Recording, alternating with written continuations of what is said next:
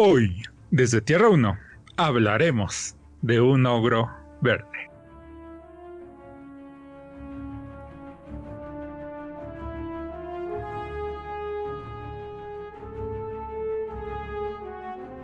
Hola caminantes de Tierras Infinitas, yo soy Gigi y me acompaña Jason.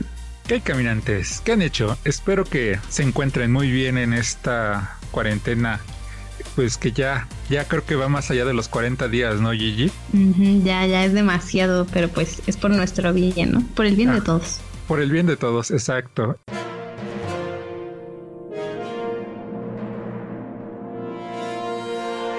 Ahora, empecemos con las noticias.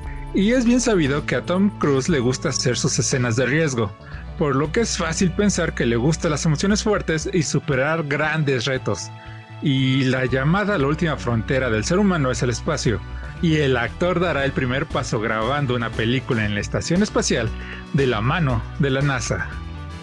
¿Cómo ves? Ya, y ahora sí que se fue al espacio. Sí, se voló la barda.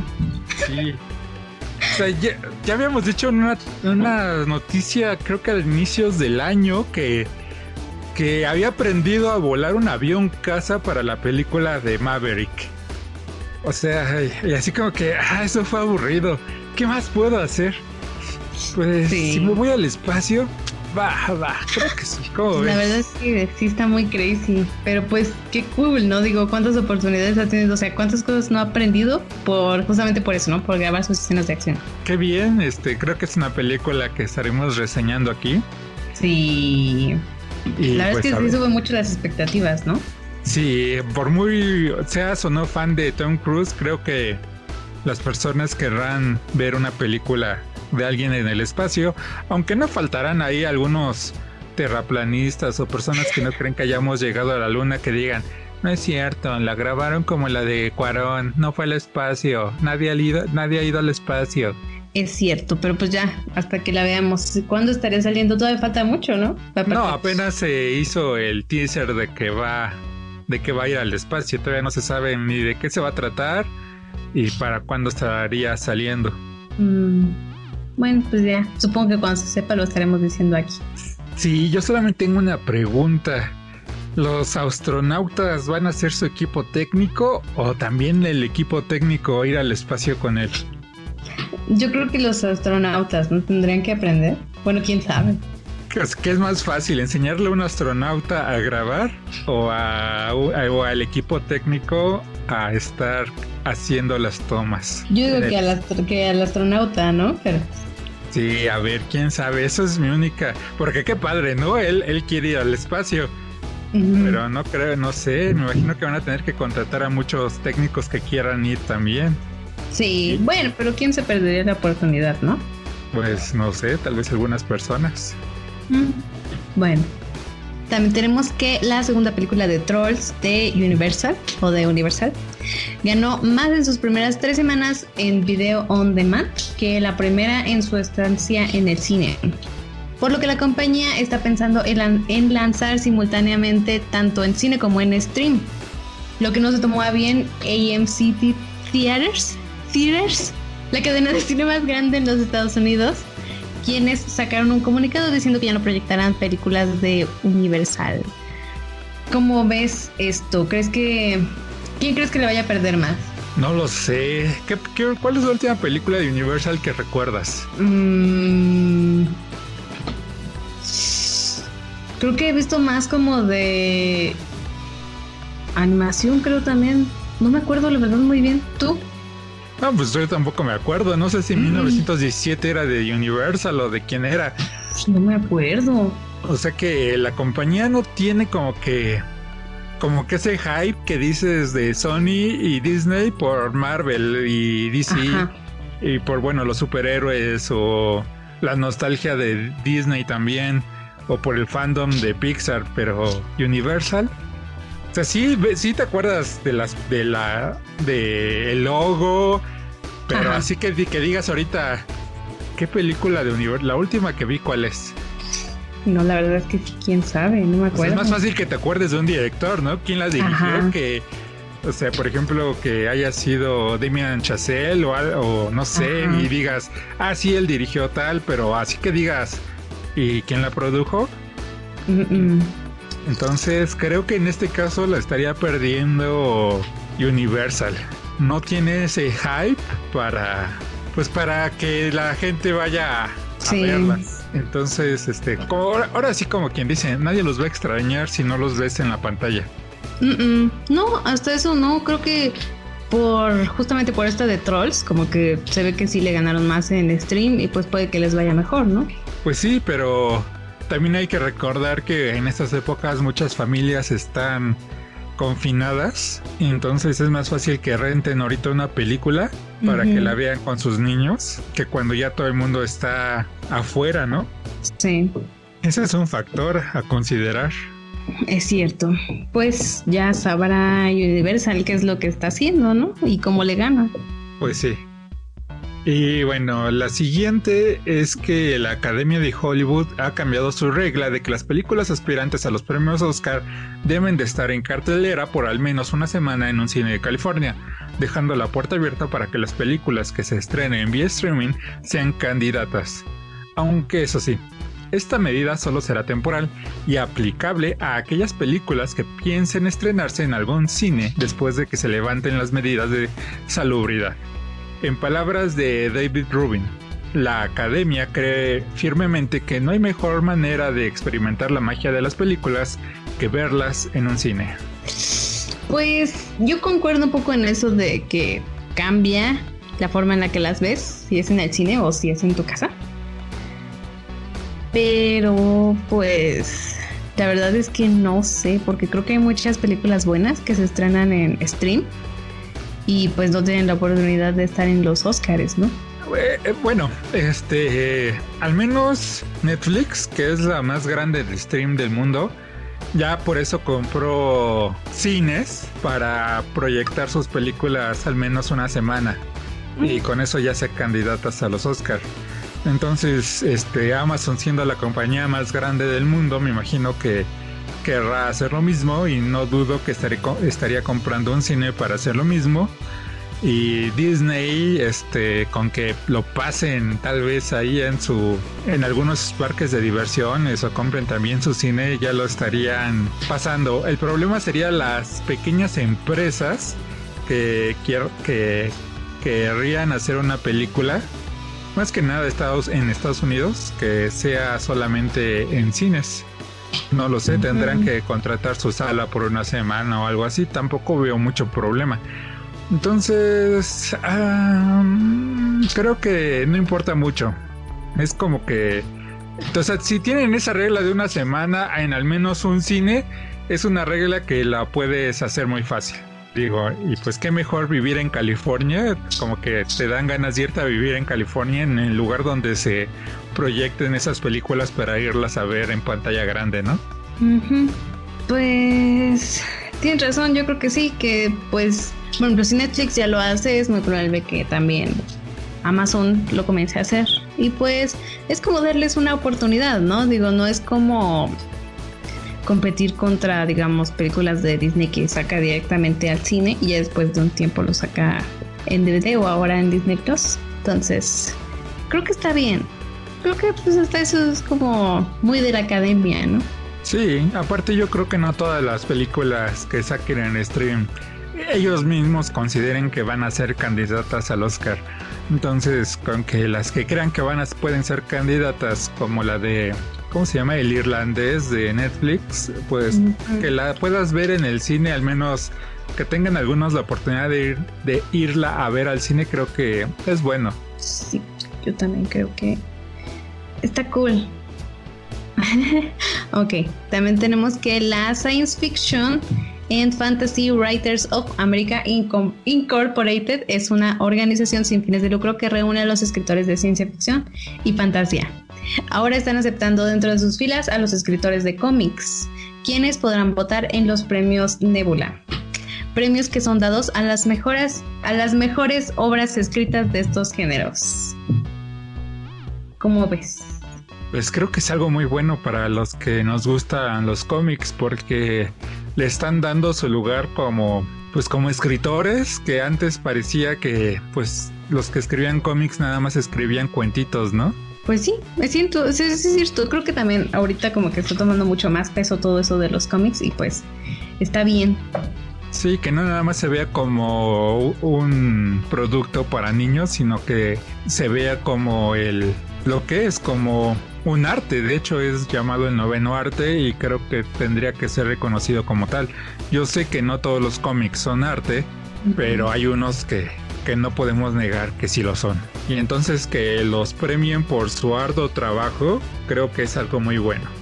Y siguiendo, eh, gracias a la situación por la que estamos pasando en el mundo entero, los eventos masivos han sido cancelados en la mayoría de los países, sin ser la excepción Estados Unidos y Japón, lugares donde se llevan los más grandes eventos geek como lo son la San Diego Comic Con y el Tokyo Game Show, pero serán llevados al mundo digital en esta ocasión, al menos sus conferencias y anuncios. Pues era obvio, ¿no? Sí, sí, y pues solamente era de que anunciaran, ¿no? Y saber cómo lo iban a hacer. Porque, por ejemplo, de la Comic Con, eh, ¿cobrarán por entrarle online o no? No, porque van a ser anuncios prácticamente. O sea, van a. Lo vas a ver en línea. Es prácticamente en lugar de que todas las compañías saquen su sus anuncios separados durante de aquí a que podamos regresar a la normalidad o a la nueva normalidad como le llaman este, pues al menos lo van a sacar en una misma semana para crear más hype, ¿no? Pues sí. Entonces ya estaremos al pendiente de las noticias que se generen ahí. Sí, y posiblemente lo podemos estar viendo, ¿no? Entonces, como dices, a, tiempo real. Sí, sí, hay que practicar nuestro inglés, si no, nada más vamos a estar con la cara de que... sí. ok, pues también tenemos que Corona Kun no Tsuyoku es un manga creado por Taisuke Nishijima. La historia va de Corona Kun viviendo en un mundo sin humanos contando historias de lo que pudimos haber hecho para detenerlo. Y ya está disponible en QJ Web o QJ Web. Sí. es sobre el, el coronavirus, ¿no? Sí, ¿por qué te da risa? No sé, me da mucha risa, no me esperaba algo así. Ah, yo sí, yo, yo creí que ya iban a haber productos desde hace dos semanas. O sea, lo que a mí me sorprende es que hasta ahorita. Está muy gracioso, pero va a haber anime, porque solamente es manga, ¿no? Sí, ahorita es manga, no sé, igual y vaya a haber un anime, no, no lo sabemos, pero al menos por el momento es un web manga que pueden ya pasar a ver y y bueno, está en japonés, entonces tampoco son grandes diálogos, eh, son pequeños diálogos que pues para los que ya saben algo de japonés les ayudará a practicarlo. Entonces me parece que si son estudiantes de japonés es algo que podrían pasar a leer. Y si no, eh, con su celular eh, en el translator de Google le ponen ahí que lo traduzca en tiempo real y ya lo pueden leer tampoco es tan complejo. Y pues dices que está corto, entonces yo creo que está bien y pues a ver qué hicieron con eso, ¿no? ay, pues ya, ya que estamos hablando de webcomics, aprovecho para, pues para hacer, meter un comercial. Este, spam. Eh, auto spam, este, que tenemos nuestro webcomic en nuestro canal de Instagram. Y ahí ya terminamos nuestra primera aventura que fue en Star Wars la verdad es que está muy cute y si se pueden pasar, pues pueden pasar a verlo. Sí, a ver cómo ayudamos para que Luke, Leia y los demás escaparan de la estrella de la muerte. Y no solamente está en español, ¿no? No, también lo pueden encontrar en inglés. Bueno, y pues ya después de, esta, este auto spam, sigamos con las noticias y Sony muestra una impresionante demo técnico de lo que puede hacer el PlayStation 5 usando Unreal Engine 5 para mostrar su motor gráfico llamado Lumen in the Land of Nanite, el cual cuenta con dos aspectos. El primero es Lumen, el cual es el encargado de dar la luz dinámica, mientras que Nanite es el encargado de la geometría. No sé si ya viste este teaser. No, todavía no. Está espectacular. O sea, es. ¿Tanto así? Sí, eh, la personaje me recuerda mucho a Lara Croft. Oh. Este, no, digo, no era el punto ver cómo se movía el personaje. Creo que el personaje todavía se ve como si hubiera estado construido eh, en un motor gráfico para el PlayStation 4. Pero los alrededores, la tierra, la luz, sí se ve espectacular. Este, no creo, y como siempre, o sea, para todas las personas que ya han visto estos mm, ejemplos gráficos que dan para cada consola, difícilmente los programadores van a poder llegar a ese grado de pues ahora sí de que belleza, porque es mucho trabajo y aquí nada más están trabajando para unos 5 o 10 minutos y en cambio un videojuego pues es más tardado y tiene más variables porque con las que interactúa el personaje. Entonces, es algo hasta lo que se podría llegar a usar, pero que difícilmente se podrá ver. A menos de que sí le metan mucho, mucha galleta a los programadores. Sí. Oh. Yo no estoy tan tan metida en todo eso de los videojuegos, pero pues si es que se ve perrón, pues ahí está el perrón.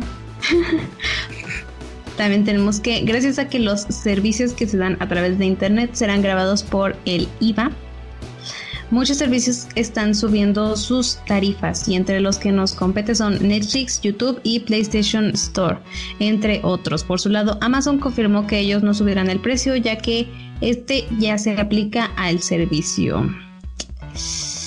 ¿Cómo ves? ¿Por qué, ¿Por qué crees que Amazon no lo subirá y los demás sí? O sea, no también deberían de aplicarlo en el servicio. No, este, bueno, lo que yo entiendo, no sé, este es un chismesazo y ya más adelante hablaremos de chismes, pero podemos empezar aquí. Es que Netflix ya, ya cobraba el IVA, pero no lo pasaba al gobierno porque no se lo exigían. Entonces, como que ya les gustó lo que ganaban con esto o ya hicieron sus proyecciones con el IVA que ganaban, entonces lo van a volver a aumentar, por así decirlo. No sé si me explico. Sí, sí, sí. Pues sí, es muy probable.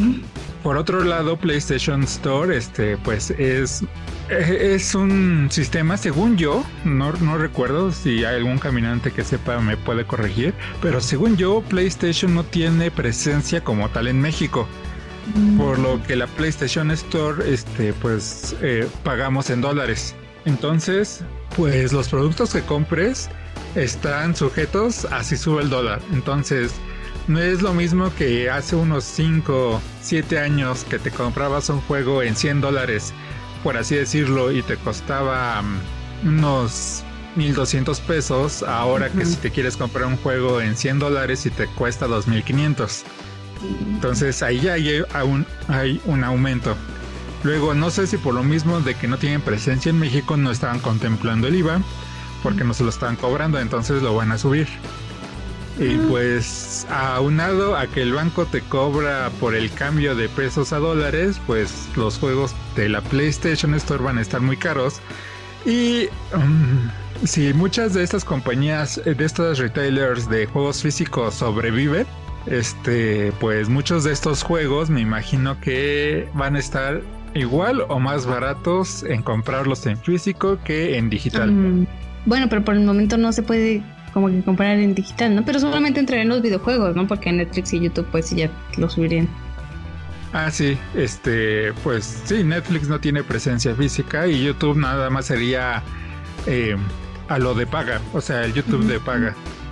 Y pues tal vez lo que más nos pueda pasar a los que estamos YouTube sin una cuenta premium es que nos metan más comerciales. Sí. Pero bueno, en YouTube, bueno, eso lo digo. Yo me imagino que todos los caminantes, por la edad que tienen, es algo obvio, pero mi mamá me preguntó, estaba muy preocupada porque ella le encanta estar en YouTube y me andaba preguntando que si iba a pagar por YouTube cuando ella sabe que no tiene que pagar. Entonces le dije que no se preocupara porque eso nada más es para las cuentas premium y que lo que más le podrían hacer es esto, es ponerle más comerciales y ya. Mm. Y pues Amazon, como tiene esto de que tiene un sistema tanto digital, pero a la vez es físico, porque ellos no te están cobrando por Amazon Prime per se, ellos te están cobrando una como una membresía para que te lleves, para que te lleven tus productos a la casa en un día, de un día a cinco días hábiles, en lugar de 10 a 12 o 15 o lo que sea. Y en esa membresía te, eh, está incluido tanto Amazon Prime como Amazon Music como Twitch. O sea, te dan por 800 pesos al año, digo, no es por hacerle promoción a Amazon, pero por 800 pesos al año te llevan todos tus productos rápido. Te dan Amazon Prime, te dan Amazon Music, te dan Twitch y Twitch te regala cuatro juegos. Oh. Entonces, aquí como que digo, yo sé que Netflix hasta cierto punto es más amigable y tiene muchas cosas más ah, populares, por así decirlo. Pero creo que Amazon Prime es una muy buena opción y tiene muy buenos animes también. Entonces, oh este, pues ya sabrán ustedes. Y pues vámonos con las rápidas. Y la primera noticia es que el cómic de Jeff Lemire Sweet Tooth tendrá una continuación en DC. Además de que Tim Downey, productora de Robert Downey Jr. y Susan Downey, están creando una serie para Netflix. Otra novela de Stephen King que va al cine y ahora le toca a Revival, de la mano del creador de La Maldición de Hill House el PlayStation 4 supera las 110 millones de consolas vendidas. Grand Theft Auto 5 se estará dando gratis hasta el 21 de mayo en la Epic Game Store. El Evo, la competencia más grande en juegos de pelea, será llevada a cabo online del 4 de julio al 2 de agosto. También tenemos que se anunciaron los premios Kodansha del 2019 y los ganadores son Mejor Shonen, Tokyo Revengers de Ken Wakui, Mejor Shoujo Boku Tokimi no Taisetsuna Hanashi o, o nuestras preciosas conversaciones de Robiko. El mejor manga es The Blue Period de Subasa Yamaguchi. AMC adaptará las novelas de Anne Rice, Crónicas Vampíricas y Las Brujas de My Fair o My Fire. Ya habíamos dado la noticia de cómo un one shot español fue publicado en Japón. Ahora el dibujante de dicha historia, Edward Balbus, ha sido aceptado para trabajar como asistente de Jin Kagetsu en Gantz E. Sony da a conocer el nombre de su universo basado en el UCM como Sony Pictures Universe of Marvel Characters. Las productoras ya están poniendo nueva fecha de lanzamiento a las películas y de las que tenemos conocimiento son New Mutants el 28 de agosto de este año, Black Widow para el 6 de noviembre de este 2020 y Spider-Man Into the Spider-Verse 2 saldrá el 7 de octubre del 2022. Yo solamente tengo que decir que a ver si ahora sí se les da a los New Mutants. Sí, a ver si sí. Y qué pésimo nombre le pusieron al, al universo cinematográfico de Sony Pictures. ya le hubieran puesto Shield, ¿no? sí. Pero pues, ¿qué otro le podrían haber puesto? Sony Pictures. Mm, mm, le, tenía que quedarse con Sony. Sí, pero ¿a poco no es muy, muy padre? El UCM. Aquí, ¿cómo va a ser? Es, Spunk. O sea, no. Spunk. Sí, este es Spunk. bueno. Y pues ya vámonos a los rumores. Y pues siguiendo con eh, Into the Spider-Verse 2, eh, Chris Miller, productor de la película, tuiteó que le gustaría contar con Tobey Maguire, Andrew Garfield y Tom Holland dentro de la película, aunque parece ser que los ejecutivos de Sony piensan que es demasiado pronto para estar hablando de esto. ¿Por qué nos matan las, las esperanzas así? Yo, yo no creo que sea demasiado pronto. Yo, o sea, Sí, es que tal vez piensen eso cuando se dio la noticia como que fue un gran boom, ¿no? Entonces yo creo que pues lo van a recapacitar, ¿no? Yo esperaría. Sí, yo también pienso eso, ¿no? ¿Cuál, cuál pronto? O sea, ¿cuándo lo quieren? Si no, en, en, 20 años, ¿no? Cuando ya. No, no, no, sé Sí. Pero bueno, a ver. A ver si sí se arma, ¿no? Como dicen, son sus juguetes. A ver, pero yo, yo, yo creo que o sea, todo el mundo, todos los fans de Spider-Man quieren ver a estos tres actores que han interpretado al arácnido juntos.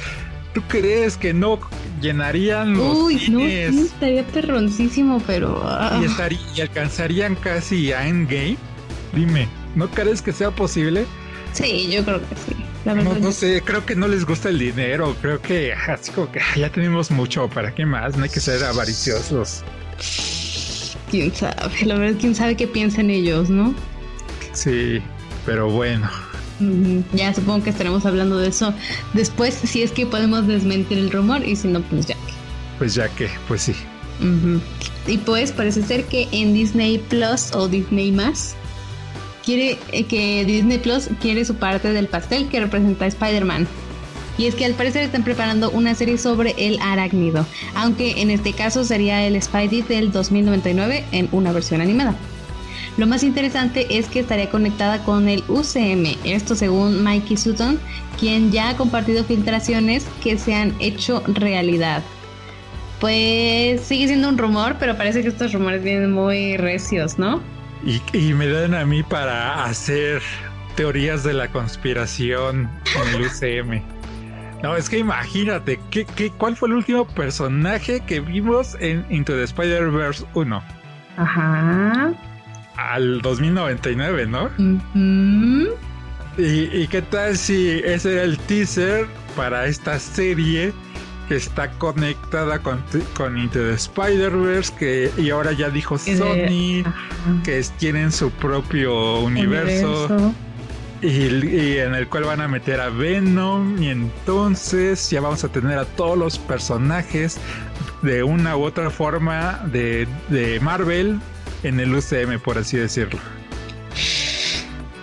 Quién sabe, no sé, no sé. Tal vez es muy pronto para estar tan, tan ilusionados con eso. Con tanta especulación. Sí. Suena demasiado bien. Pero como que nos aventaron estas.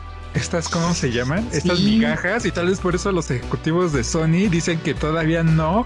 Porque están pensando en primero hacer esto y luego ya va a ser el mega el mega crossover para Into the Spider-Man 3 y juntar no solamente a, a, Spider-Man de Tom Holland dentro del UCM, sino de un MCM, de, un multiverso cinematográfico de Marvel, donde también exista Andrew Garfield y Tobey Maguire. Suena muy locochón, pero estaría muy perrón.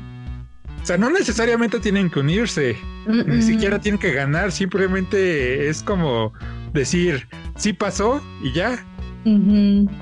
Muchos estaríamos felices. Sí. Bueno, quién sabe, hasta ahorita siguen siendo rumores, pero si ya ha hecho, si ya he compartido cosas que se han hecho realidad, pues no sé qué creer. Pues vamos a ver, digo, igual y sí es del 2099, porque recordemos que que Sony tiene los derechos de Spider-Man, pero para películas. No lo tiene para series. Mm. Eso lo tiene Disney. Entonces Disney puede sacar todas las series que quiera. Puede sacar series de Hulk animadas. y no necesita hay Universal o ni siquiera animadas como ya habíamos hablado pero tal vez estén conectados tal vez ese fue el trato para que regresara Tom Holland y Disney obtuviera mayor porcentaje de la ganancia de las películas de Spidey. Tal vez por ahí fue ese trato. Tal vez. Bueno, pero hasta ahorita sigue siendo solo un rumor. Y bueno, siguiente es que al parecer la siguiente película animada que estará adaptando Disney como live action es Atlantis, el Imperio Perdido. ¿Esta la, tú la querrías ver en live action? La verdad es que no tengo un recuerdo muy presente de esta película, pero lo, lo que sí recuerdo es creo que un poco la animación.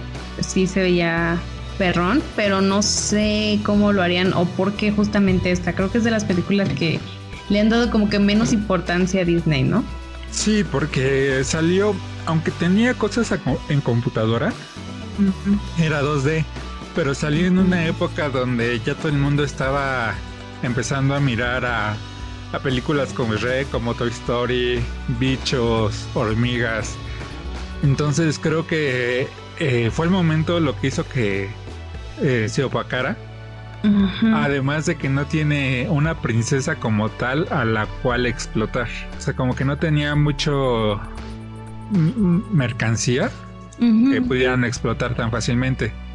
Y la protagonista, pues es más o menos como Moana Y todavía en, a inicios del milenio, todavía, pues las mm, princesas de Disney, por así decirlo, tenían que ser más blancas, con excepción tal vez de Pocahontas. ¿Tú sí crees que se haga realidad este rumor? Yo digo que sí. Mm.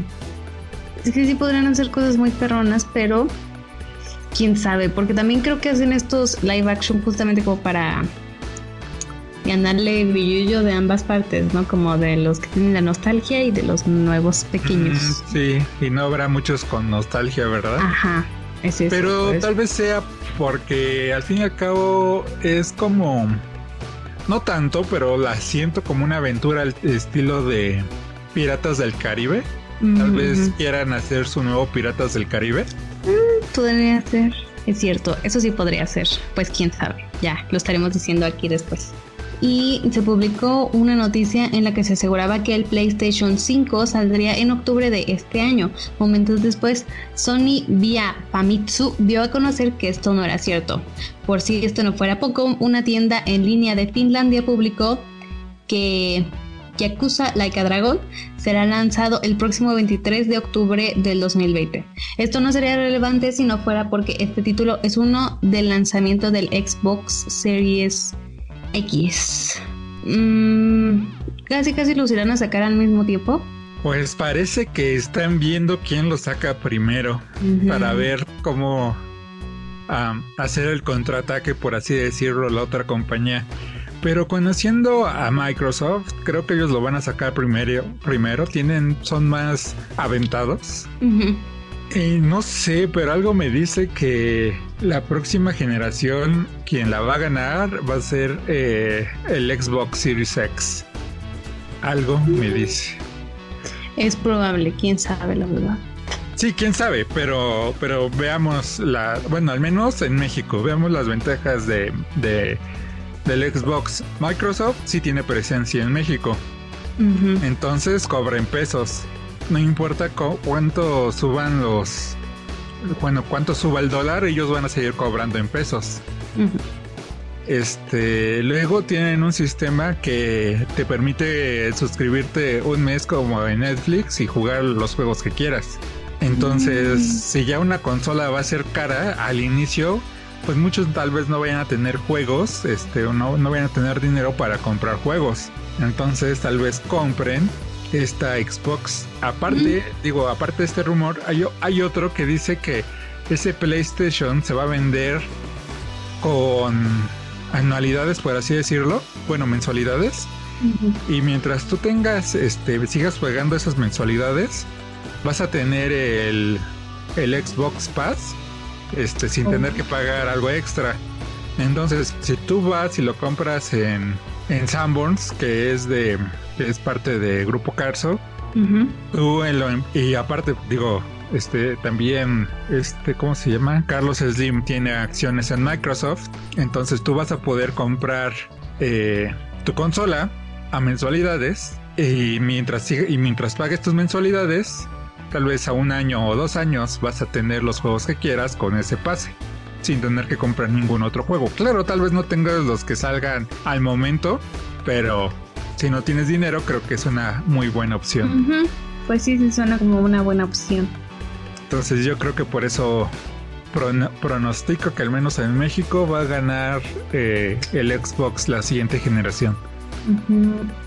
Aparte porque se prevé que va a costar 100 dólares más barato que el PlayStation 5. Mm, en nuestro caso son dos mil pesos. Sí. Digo, tal vez algunos, algunos digan, ah, para, es poco, ¿no? Pero la verdad no creo. Para otros eh, no, no, no es tan poco. Es un juego o dos, entonces. Y para casi terminar nuestra sección, eh, eh, se ha dado la noticia de que Ralph Fiennes estaría interpretando a Tronchatoro en el remake de Matilda, pero no será un cambio de género del personaje, sino que el actor estaría interpretando a la directora. ¿Cómo ves? Pues quién sabe cómo vaya a funcionar. Probablemente se vea bien.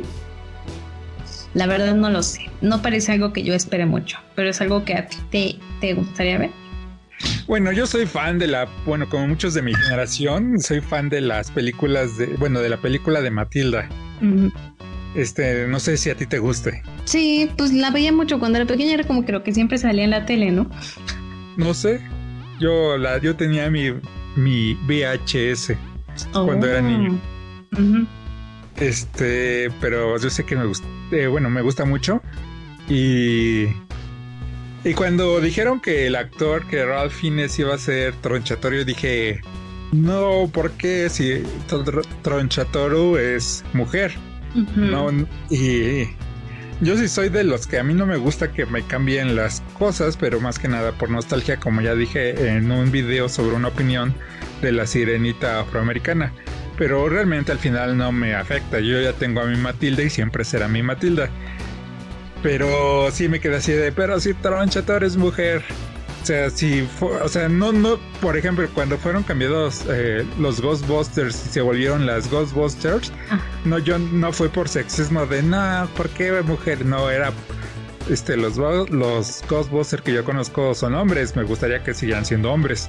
En este caso es lo mismo, no es así de, no, porque un hombre, nada, feminismo, no, o sea, es, para mí Tronchator es mujer. Ahora, de que sea un actor el que interprete a una mujer hace años, este, esto hace años hubiera sido así como que, ah, digo, han existido películas donde ya ha pasado. Algunas tipo de broma o tipo de que se eh, disfrazan como en donde están las rubias o una de Robin Williams, Williams que no me acuerdo cómo se llama, mi Salgon, no me acuerdo o la de Mama no sé qué, de un policía que se disfraza de una ancianita. Sí. Eh, y pues a nadie le decía que, estaba bien o que estaba mal, simplemente era, eh, pues lo quieren hacer. Pero con ahora con esto de que todo tiene que ser políticamente correcto y que por ejemplo le están diciendo que si, si es un personaje gay, que lo interprete alguien gay. Si es un personaje transexual, que sea un personaje transexual. Entonces es ya así como que si es una, si es un personaje mujer, pues que sea una mujer. Creo que ahí está el problema. Creo que los actores pueden interpretar lo que ellos quieran, por eso son actores. Y pues simplemente, pues me da igual si, si digo, preferiría que que es interpretar a, la directora y no a un director, sin importar si es hombre o mujer. Tienes mucha razón con todo eso de que ahora todo tiene que ser políticamente correcto. Y pasando a la última hora sin noticia, es que una adaptación para televisión del Silencio de los Inocentes al parecer tendrá una mujer transexual interpretando a la protagonista Clarice Starling. ¿Crees que cambie mucho? No, este, mm, yo sé que para las personas que sienten que, que las cosas LGBT están siendo, bueno, LGBT y el feminismo está siendo introducido en las películas. ¿no?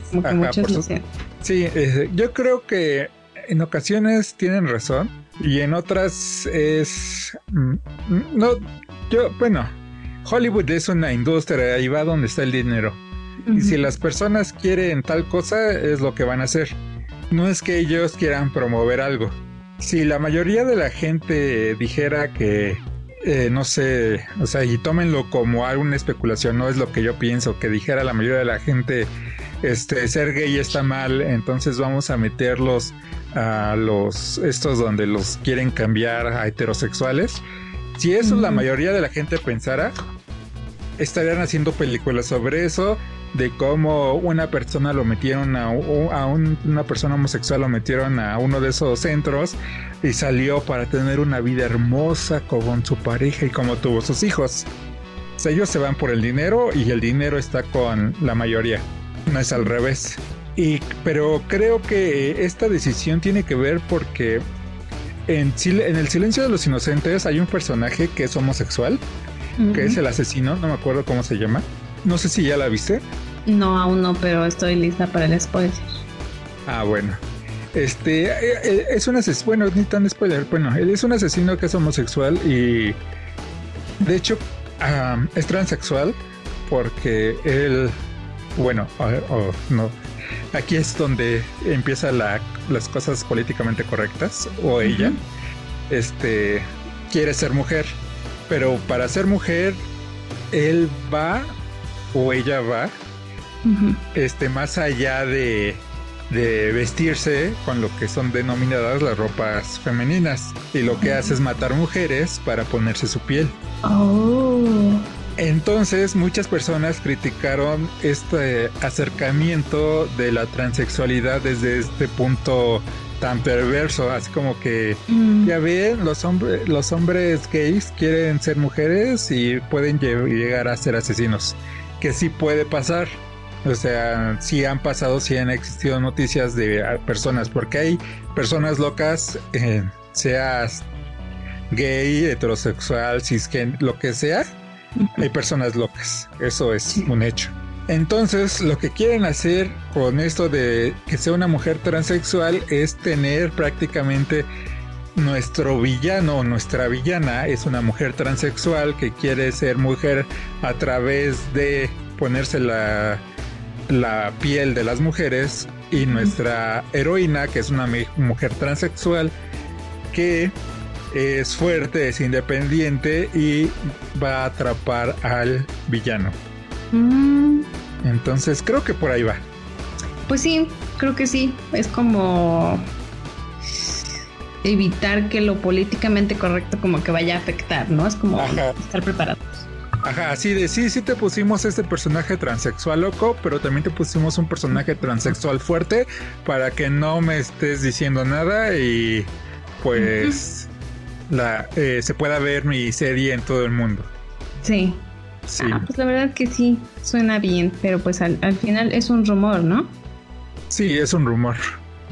Y bueno, caminantes, eso fue todo por las noticias. Y ahora sí, pasemos a hablar de ese ogroso. Hola caminantes de Telas Infinitas. Yo soy Gigi y esta vez es un video que bueno, es un video, pero también es un podcast. Entonces, si ya escucharon o vieron el anterior que fue sobre el Doctor Piedra, Doctor Stone, eh, vamos a estarlos haciendo así.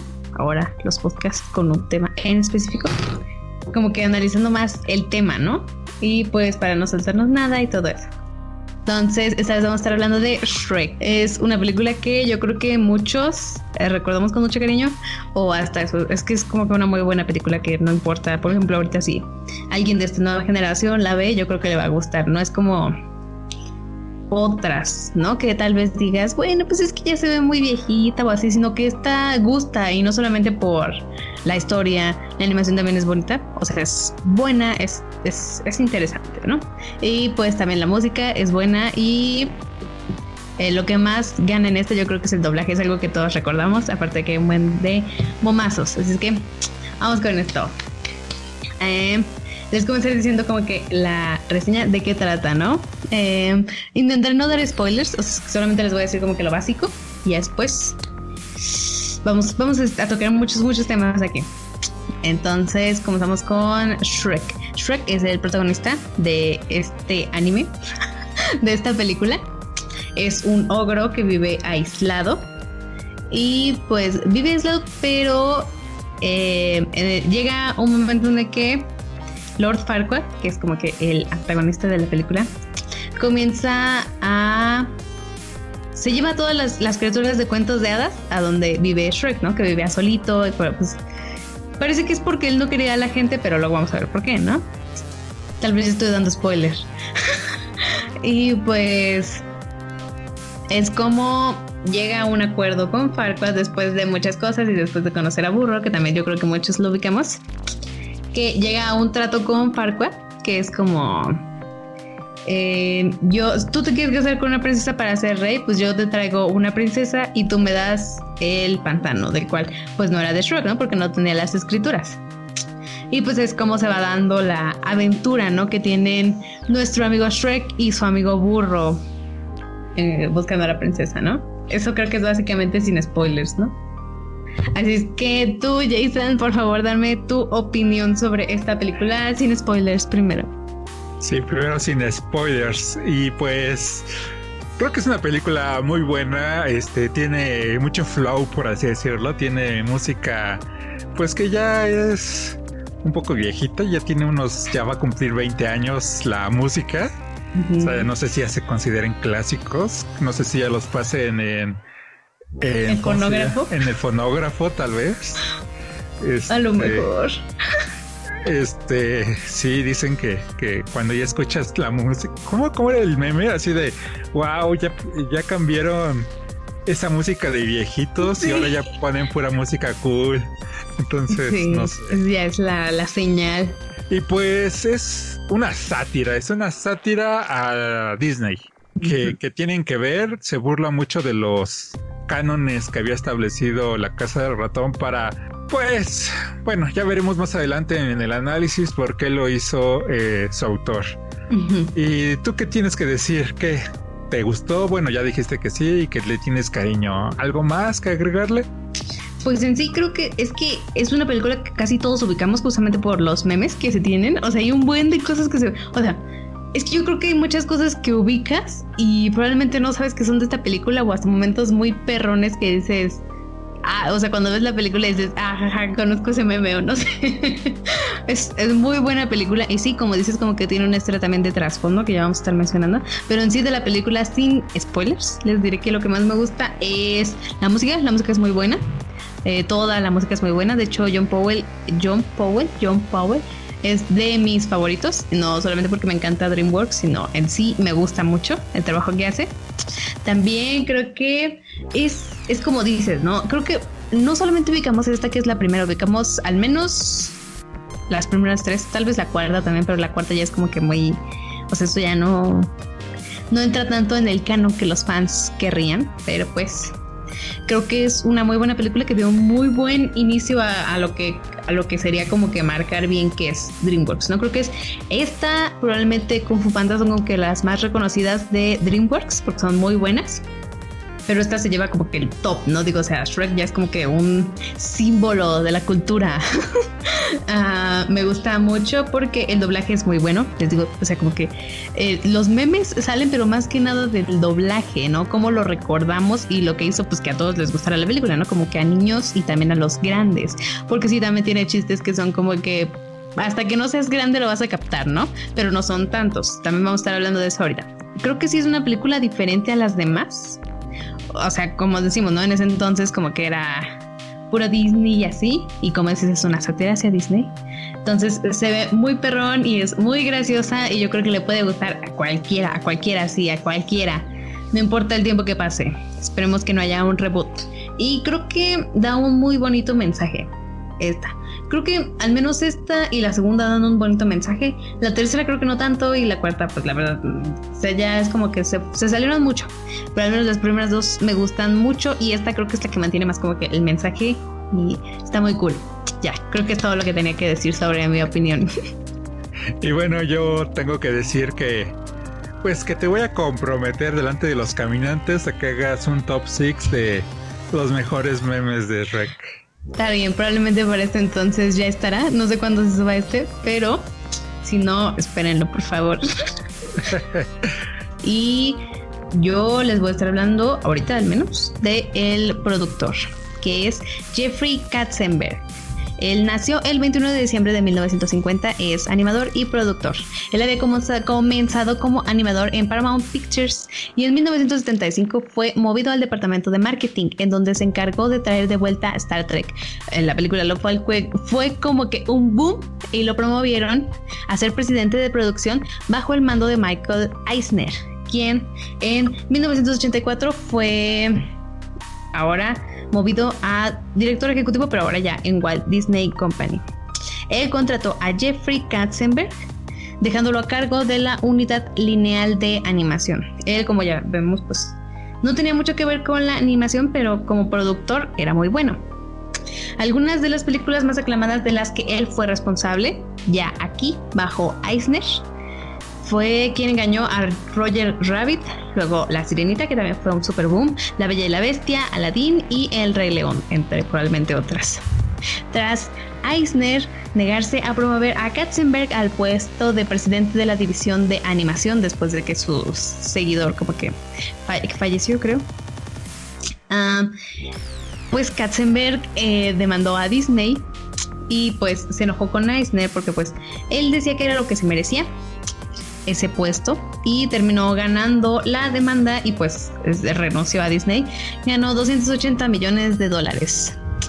En 1994, junto con Steven Spielberg y David o David Geffen, fundaron DreamWorks, en donde él eh, se ocupaba de ser el director ejecutivo de DreamWorks. Steven Spielberg tenía otro papel, más que nada como que en, el, en, cinematografía, no animación. Y David Geffen creo que musical. Entonces, ahora eh, Jeffrey Katzenberg era el encargado de la producción de los films animados y pues ya después de varias cositas, eh, cuando conoció a John H. Williams, uno de los productores de DreamWorks, eh, le predicó, bueno, creo que sí, de que sus hijos estaban como que muy, eran muy fanáticos de un libro que se llamaba Shrek de William Stake. De ahí salió como que esta historia y pues él pensaba, Jeffrey Katzenberg, como ya sabemos, pues tenía como que una furia hacia Michael Eisner y pues él quería que Shrek funcionara como una respuesta a Disney. Wow, este 280 millones de dólares le fue bien en su compensación, ¿no? Sí, le fue muy bien, de hecho es como pues según yo sé como que juntaron con ese dinero y pues obviamente con lo que juntaron Steven y David o David fue como llevaron a que naciera DreamWorks pero pues sí, la verdad es que ya sé quién le ganaría ahorita a Disney, ¿no? Pero eso es, tener ganas de ser un creador, de ser un creativo. ¿Cuántas personas con esos 200 millones no se hubieran comprado una casa en, no sé, la toscana, en la que quieran, la italiana, la francesa? Y pues ya, y vivir tranquilamente, en el, viendo el mar, yo al menos hubiera comprado así una casa y hubiera hecho los videos de YouTube desde ahí, desde la Toscana. Pues eso hubiera todo bien, pero o sea, esto, yo creo que él sí tenía muy bien como que la idea de lo que quería hacer y en serio quería ese, ese, ese puesto, ¿no? Dentro de Disney. Y pues no se lo dieron, entonces yo creo que pues no solamente fue como que el hecho de querer responderle, sino el hecho de querer hacer algo, ¿no? Lo que hizo que pues tomara ese camino. Sí, y bueno, y sí puso a temblar a Disney. Sí. Tanto así que terminaron comprando Pixar. Si no, o sea, si no fuera por la presión de DreamWorks que les impusieron, nunca hubieran comprado a Pixar. No, probablemente hubieran seguido hasta como que peleando, ¿no? Ajá, sí, no. Entonces, algunas decisiones que cambian el mundo, ¿no? Y pues ya, vayámonos con los personajes. Y pues empecemos con el protagonista, con nuestro ograzo que es Shrek. Eh, significa monstruo en el, en el idioma yiddish que deriva del alemán Schreck, que significa miedo o terror. El diseño del personaje cambió la apariencia en la que se tenía en el libro.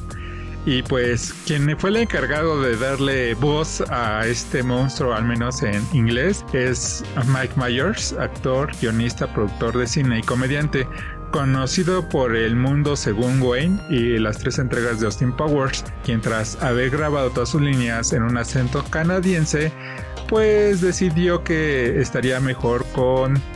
Eh, bueno, no estuvo de acuerdo con el producto final, así que se regrabaron todas las voces en un acento escocés, lo que costó 4 millones de dólares más. Y pues el encargado de darle la voz aquí en Latinoamérica fue Alfonso Obregón, que es actor de doblaje y teatro conocido por haber doblado, aparte de Shrek, eh, a Fox Mulder de los X-Files, a Ren en Ren Stimpy, a Katashi Hatake en Naruto y a la princesa Grumosa de Hora de Aventura. Sí, bueno como que no, no, no, no, no visualizas, ¿no? Es Reco con la princesa grumosa. Sí, pero creo que en sí la voz, por ejemplo, yo no, la verdad, no, no he visto, por ejemplo, The X-Files, ni tampoco Ren Stimpy sí, pero, o sea, súper poquito porque no es algo como que de mi estilo. Naruto todavía no. Y pues, Hora de Aventura un poco sí. pero creo que más que nada como que se reconoce por Shrek, ¿no? Creo que es como que su, su papel bomba, ¿no? Sí, este, bueno, eh, de Fox Mulder no me acuerdo, sí, sí los de X-Files, pero no me acuerdo cómo es su voz. Este, tampoco la de Ren. Sí, me acuerdo algo, pero no mucho. Creo que tengo más presente la de Rek y la de la princesa grumosa. Sí. Y pues, por ejemplo, Mike Myers también es como que, o sea, muy buen, buena elección, ¿no? Sí, es un buen actor. Sí, yo no he visto, por ejemplo, la película en inglés. Creo que, como te digo, es como que más el doblaje lo que hace que, pues, recuerdes tanto esta película. Pero, pues, dice que con un acento escocés parece que le había gustado más. Y pues parece que a todos les gustó más en un acento escocés. Entonces, supongo que ha de tener que ver también con el éxito que tuvo Shrek. Sí, este, de hecho, eso que hablas del doblaje, de la adaptación, ya lo hablamos en un podcast pasado en el homenaje que le hicimos a Gus Rodríguez, ya que él fue el encargado de, pues diría de adaptar al español latino neutro, pero la verdad es que la mexicanizó. Sí. Entonces tal vez por eso nos agrada mucho. Y otro de los personajes principales, el cual viene siendo Burro, que pues nada más se llama así, Burro. Es un personaje que solamente tenía dos páginas dentro del libro en el cual se basaron para esta película, pero pasó a ser como que el compañero del antihéroe que es Shrek, por así decirlo. Eh, fue diseñado a partir de un burro existente llamado Perry, así es que se desechó el diseño que ya tenía del libro. En inglés la voz se la da Eddie Murphy, quien es actor, comediante y cantante. Y entre sus trabajos de doblaje es conocido por haber interpretado a Burro de Shrek y a Mushu de Mulan, entre otras cosas como más de papel de actor, no solo de doblaje sobresalió en el papel del burro gracias a su talento para improvisar, lo que le dio más gracia al papel. Y esto es algo que justamente yo creo que le dio gracia no solamente allá, sino también en el doblaje, como dices. Pues Eugenio Derbez le dio la voz aquí en el doblaje de Latinoamérica. Es un, esto sí es, es muchísimo lo que hace él. Es comediante, guionista, escritor, empresario, actor, productor, director de cine y director de teatro. Es, y director de televisión mexicana también. Es conocido en el mundo del doblaje por interpretar los mismos personajes que les acabo de mencionar de Eddie Murphy, que es eh, Burro de Shrek y Mushu de Mulan, que son como que personajes que tienen mucho humor, mucho peso en el humor de las películas en las cuales pertenecen.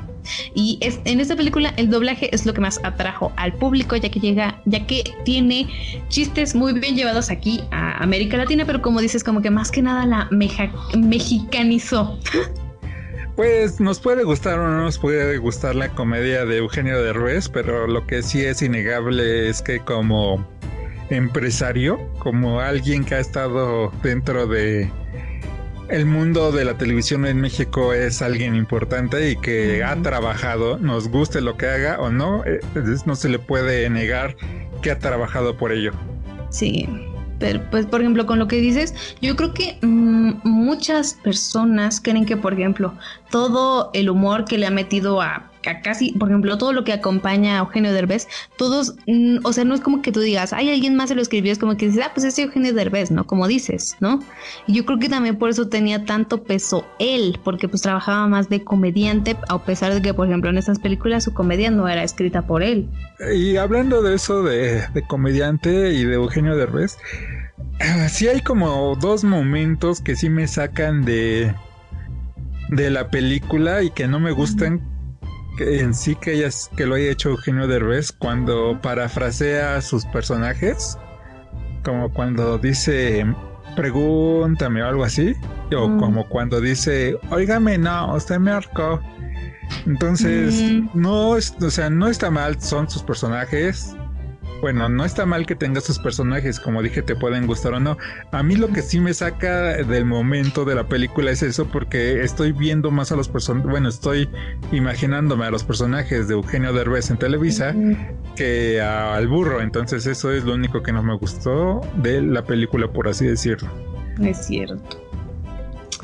Pues sí, pero a pesar de todo creo que igual, o sea, bueno, no solamente burro, pero creo que burro es el que tiene más más comedia en toda la película. Entonces sí, como que lo que más se ubica, se ubica es él.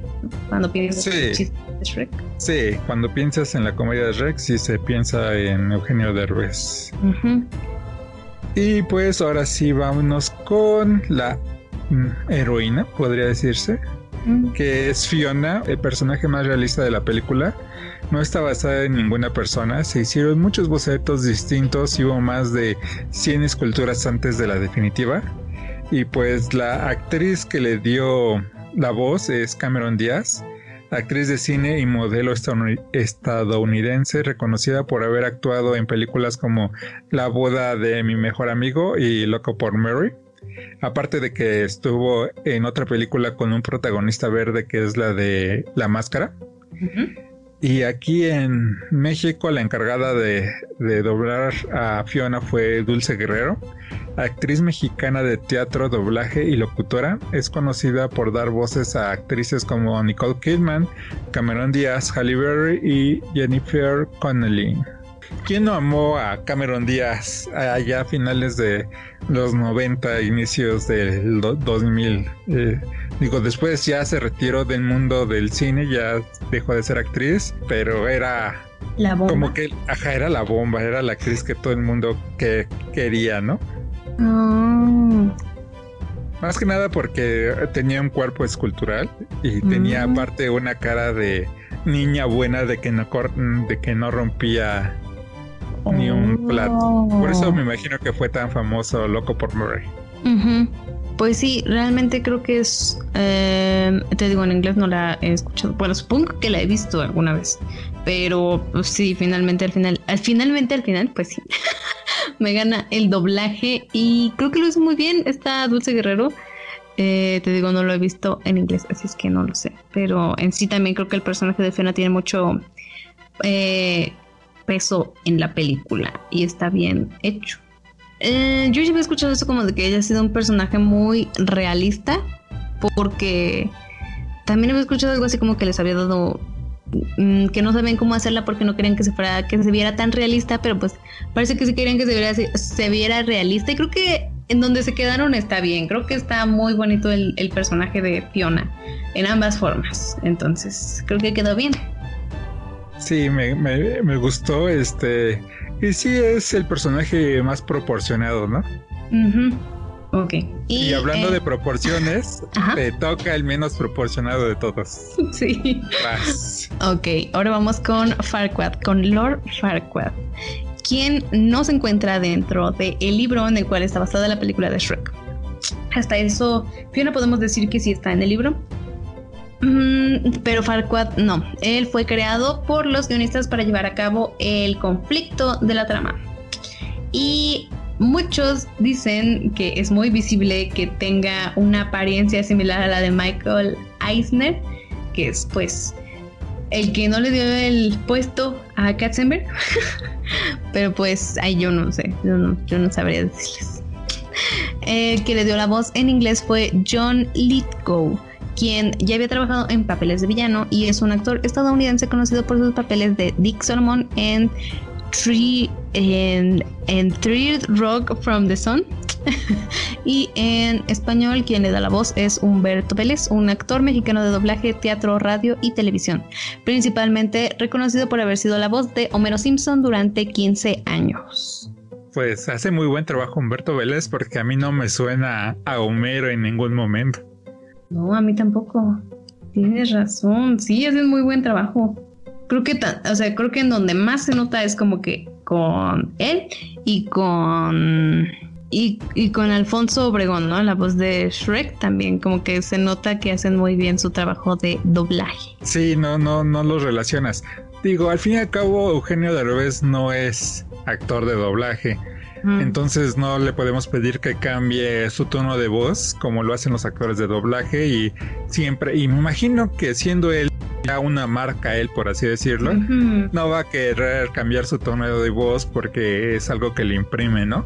Y tampoco creo que los que sean encargados del director de doblaje no quiero, creo que quiera que la cambie porque al fin y al cabo vende. Eugenio Derbez. Lo hemos visto. Aquí en México vende y bastante. Sí, entonces no, así de no, pues es que la quiero hacer diferente. No, no, no, tú hazla como tu voz, o sea, tu voz vende. Entonces, me imagino que pues por, por eso. Pero con aquí terminamos esta mini introducción para tener la base de lo que vamos a platicar más adelante, del análisis que ya vamos a empezar a platicar. Y como siempre, empecemos con la música. Dentro del OST o Original Soundtrack, tenemos canciones muy reconocidas como Fairy Tail, que es pues la típica tonada de Shrek. O sea que escuches esa tonadita y sabes que es Shrek. Aunque, por ejemplo, ahorita te digo la de Fairy Tail, tal vez no lo ubiques, pero la verdad es que sí, es, es como que la escuches y ubicas a Shrek, ¿no? Está compuesta, la, la música de esta película fue compuesta por Harry Gregson Williams y John Powell. Harry Gregson Williams ha trabajado en, por ejemplo, la música de películas como Mulan, y las crónicas de Narnia, entre otras. Hay muchísimos, pero en muchas también trabajan como que de la mano ellos dos o hasta eso con Hans Zimmer, con más personas conocidas en ese mundo de la industria y John Powell, que ya les mencioné que es de mis favoritos porque pues trabajó en las películas de Cómo entrenar a tu dragón y también en Han Solo, por así decir, pero a mí me gusta mucho su trabajo en Cómo entrenar a tu dragón y esta también me gusta mucho. Ok, y pasando ya al, al soundtrack, al, al, al score, a las canciones que le pusieron a la película. Eh, creo que todos ubicamos la canción de inicio que es, es de Smash Mouth, que es All Star. que como dices, no ha salido en el. que quién sabe si ya salga en el fonógrafo, pero en Universal sí sale. Salen muchas canciones de Smash Mouth. Eh, yo obviamente conocí esta canción porque pues, o sea, yo creo que cuando ves Shrek es lo primero que te queda, ¿no? Esta canción. Creo que esta canción es muy reconocida simplemente porque es de Shrek. Es como que un meme también ya. Pero hay muchas canciones de esta banda, Smash Mouth, que a mí me gustan. Y no solamente porque sale en Shrek, sino también porque las he escuchado en el Universal. Así que a lo mejor ya estoy viejita. ya estás viejita. ¿O te gusta la música de viejitos? Las dos, probablemente. O tal vez porque, como te juntas conmigo que ya estoy viejito, ¿te gusta la música de viejitos? No. Puede ser. sí, bueno, algo que, que hay que mencionar es que toda su música de Disney era por encargo. O sea que, aunque sí habían canciones y habían canciones de artistas reconocidos como Elton John, este era por encargo. Era de voy a sacar esta película hazme eh, una canción que vaya en la película. Pero esta es la primera película, al menos que yo recuerde, de animación mm. eh, triple A, en la cual tenga, que en la cual contiene un score con canciones que ya existían y no ah. solamente que ya existían, eh, eh, que eran famosas en esa época, sino al más estilo de, ah. de los Guardianes de la Galaxia. Son canciones que eran de los 80, por así, sí, de los 80, si no mal recuerdo. Sí, es cierto, parece que sí, o sea, pensando en otras películas animadas, como que eran, eran, o sea, aparte de que Disney eran musicales, era como que música hecha para la película, ¿no? Como que agarraron unas que ya estaban hechas y... Ajá, y, y creo que Igual que Guardianes de la Galaxia, mucho de, la fama de Shrek viene de, su música, del score que, que escogieron, ¿no? Sí. Queda perfectamente en Shrek, que hasta cierto punto me atrevería a decir que, que opaca al, al soundtrack, de, o sea, al, soundtrack original, al OST de, de los compositores. Sí, sí, la verdad es que sí. Por ejemplo, como ahorita voy a mencionar al principio, bueno, aparte de las ideas que ya sabemos que tenían como que eh, diferencias creativas, Adamson y Katzenberg, eh, Katzenberg, no, Adamson quería música como que más los Guns N' Roses, parece ser. Y pues al principio de esta película no sabían bien qué poner y pusieron All Star de Smash Mouth provisionalmente. Dijeron, pues hay que ponerla y cuela, cuela, ¿no? Entonces, pero pensaban cambiarla y cuando hicieron las pruebas en el público vieron que a todos les gustó justamente esta canción como que en la intro. Y pues la verdad es que si no fuera por esta canción, yo creo que, como dices, no probablemente no hubiera sido tan no sé, no sé cómo hubiera sido. O sea, la película es muy buena, pero digo, esta canción creo que todos la ubicamos por Shrek y también cuando escuchas esta canción piensas en Shrek, entonces creo que queda muy bien. Otra hubiera sido muy raro, ¿no? Sí, y es que como dices, este, hablar de la música de Shrek es hablar de Smash Mouth. Y que, y es que si fuera Shrek un anime como empezaste con tu introducción al inicio, ellos hubieran compuesto tanto el opening como el ending. Claro. O sea, esta, este que es el opening, el primero de Shrek es All Star, aunque esta canción fue originalmente la, la canción promocional de otra película. Eh, la cual era protagonizada por Ben Stiller, que teorías de la conspiración. Trabajó con Cameron Díaz ¿cómo se llama? En Loco por Mary. Y la mm. película que de la que estoy hablando es Hombres Misteriosos. De hecho, si ven el, el ¿cómo se llama? El, el video original de, de, Smash Mouth, se ven a los hombres misteriosos en el videoclip. Oh. Y, y pues yo creo que encaja perfectamente en la filosofía de esta película, esta canción, ya que la cual está eh, basada en que hacer las cosas bien no tiene que ser aburrido ni perfecto. Eh, Shrek se baña, se lava los dientes, trabaja para alimentarse, aunque tal vez no sea de la forma como nosotros estamos acostumbrados. Pero si le funciona a los ogros, ¿quiénes somos para juzgarlos?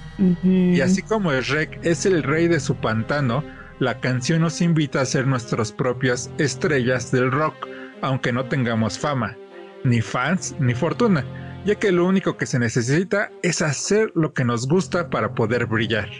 Y es una de las razones por las cuales me gusta a mí mucho esta canción también.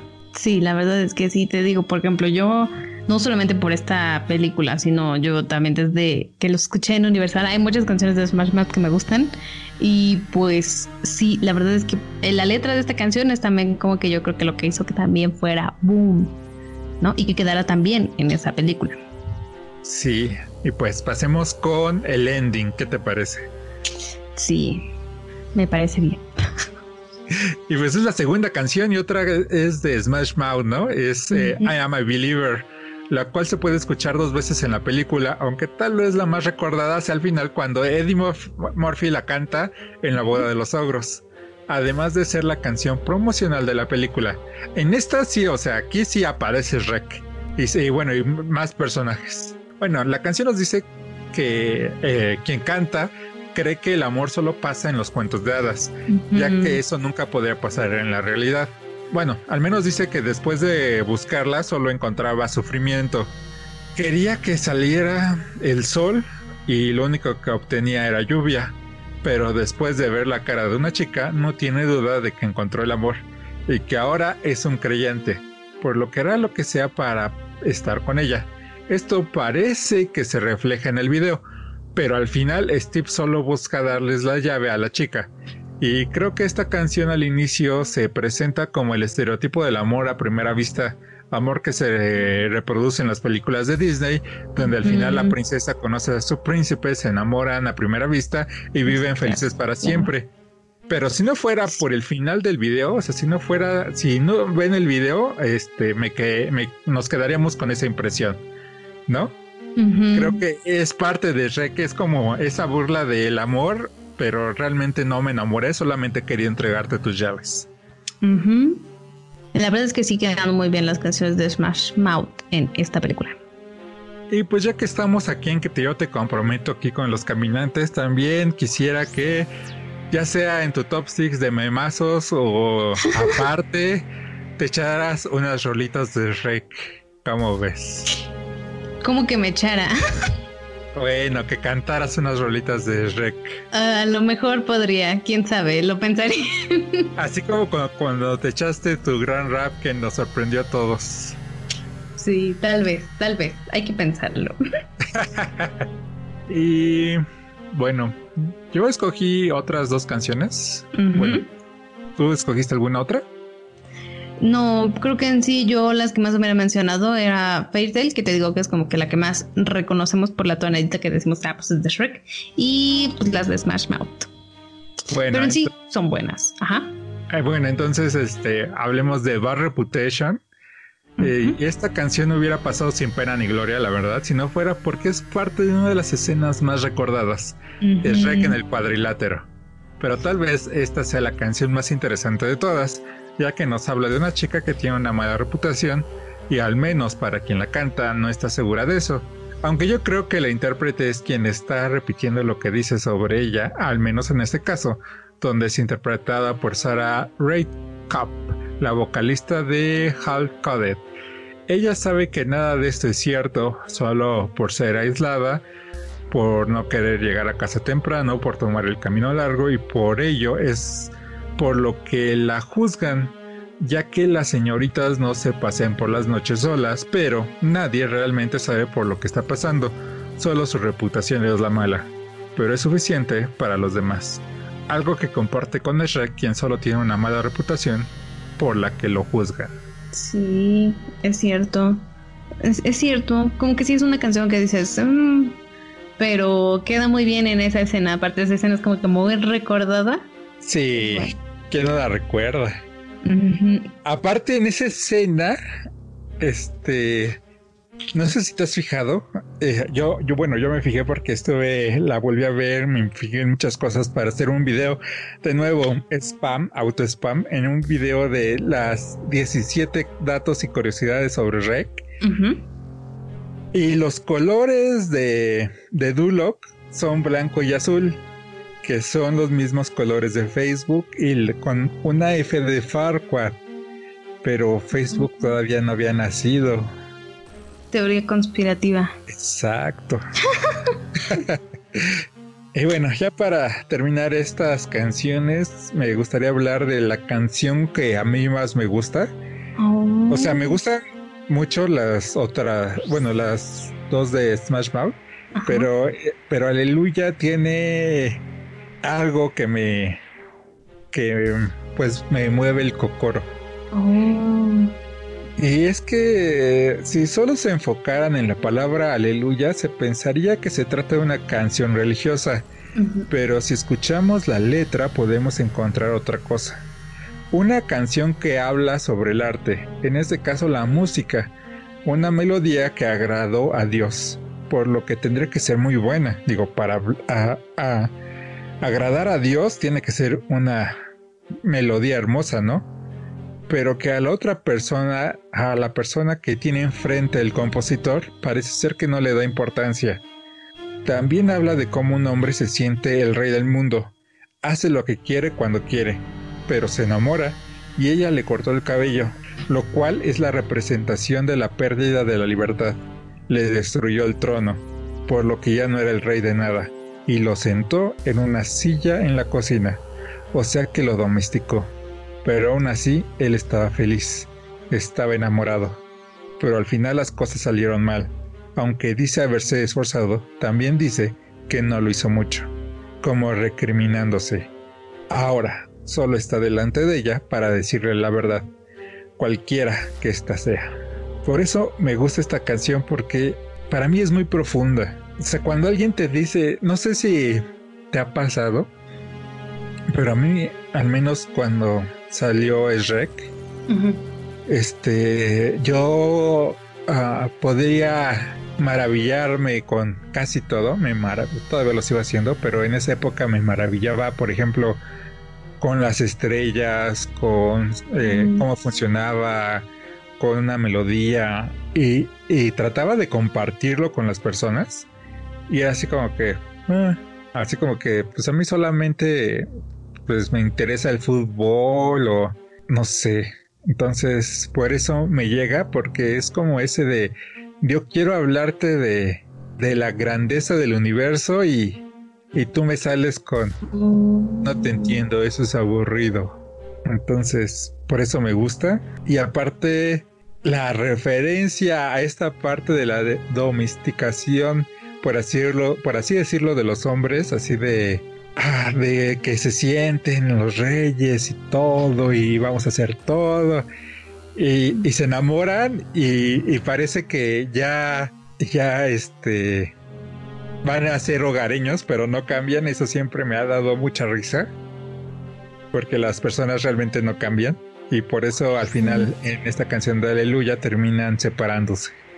Oh, pues la verdad es que sí es una canción que también ubicas, digo, sí. Shrek, porque pues sale en la escena en la que, en la que pues ya se va a casar, ¿no, Fiona? Sí, de estas, de estos casamientos que son obligados, por así decirlo. En este caso, y hasta a cierto punto son, bueno, allá porque Fiona quería volverse humana otra vez. Y en el caso de la mayoría de las personas, este, es por que se atraen físicamente y no saben lo que hacen y terminan luego eh, arrepintiéndose. Entonces es una muy buena canción. Sí, sí es buena canción. Y pues ahora ya vamos con otra cosa que te gusta, que es la animación. Y bueno, desde mi punto de vista, la animación no fue la mejor de la época. Creo que en, esas, en ese apartado Monster Inc. le gana y por mucho. Más que nada en el pelaje de Zully. Y el tiempo no la ha tratado tan bien. Ya se ven algunas cosas muy como hulosas, por así decirlo, como que le falta capas. Sí. De rendering, pero bueno. Y hay escenas donde los personajes, principalmente los secundarios, se ven rígidos. Pero aún así, las escenas de acción como la lucha libre o el enfrentamiento de Fiona contra los forajidos aún se sigue viendo espectaculares por su fluidez. Creo que mucho del dinero se fueron en esas escenas de acción, ¿no? Creo que mm, sí, como dices, como que se nota que en eso entonces pues apenas le estaban metiendo como que yuyo y aunque sí le metieron bastante eh, se ve muy bien. Te digo, yo creo que mm, tal vez lo que la salva es el diseño de personajes, ¿no? Como que burro, o sea, sí lo ves y pues sí, el pelaje se, se nota, pero se ve muy bien, a pesar de todo.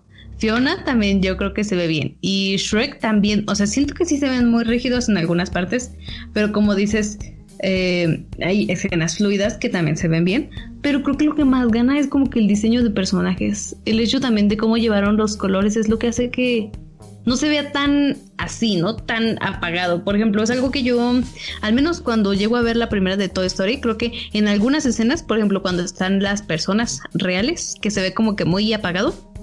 Tal vez aquí también es por eso, porque juegan con colores como que más brillantes por los las los personajes de cuentos de hadas que se ve bien a pesar de todo. Yo no, o sea, se nota que no es algo actual, pero no se ve tampoco como que tan, tan viejito que digas, no, es que está muy viejito, ¿no? Sí, en ese aspecto, como dije, creo que Monster Inc. es una mejor película. Pero solamente en la parte de animación. Digo, no es una mala película Monster Inc. Creo que también es una de las mejores películas de Pixar. Me gusta mucho. Pero creo que que recordamos hasta cierto punto más es Shrek, no tanto por su animación, sino por su historia. Creo que la parte importante de Shrek fue su historia y de romper algunos estereotipos que, que pues estaban muy bien afianzados en la industria. Y pues otra cosa que, que, hizo muy bien, digo, porque si nos damos cuenta, Shrek y los Guardianes de la Galaxia tienen muchas cosas en común. Y otra de las cuales es sus referencias a la cultura pop.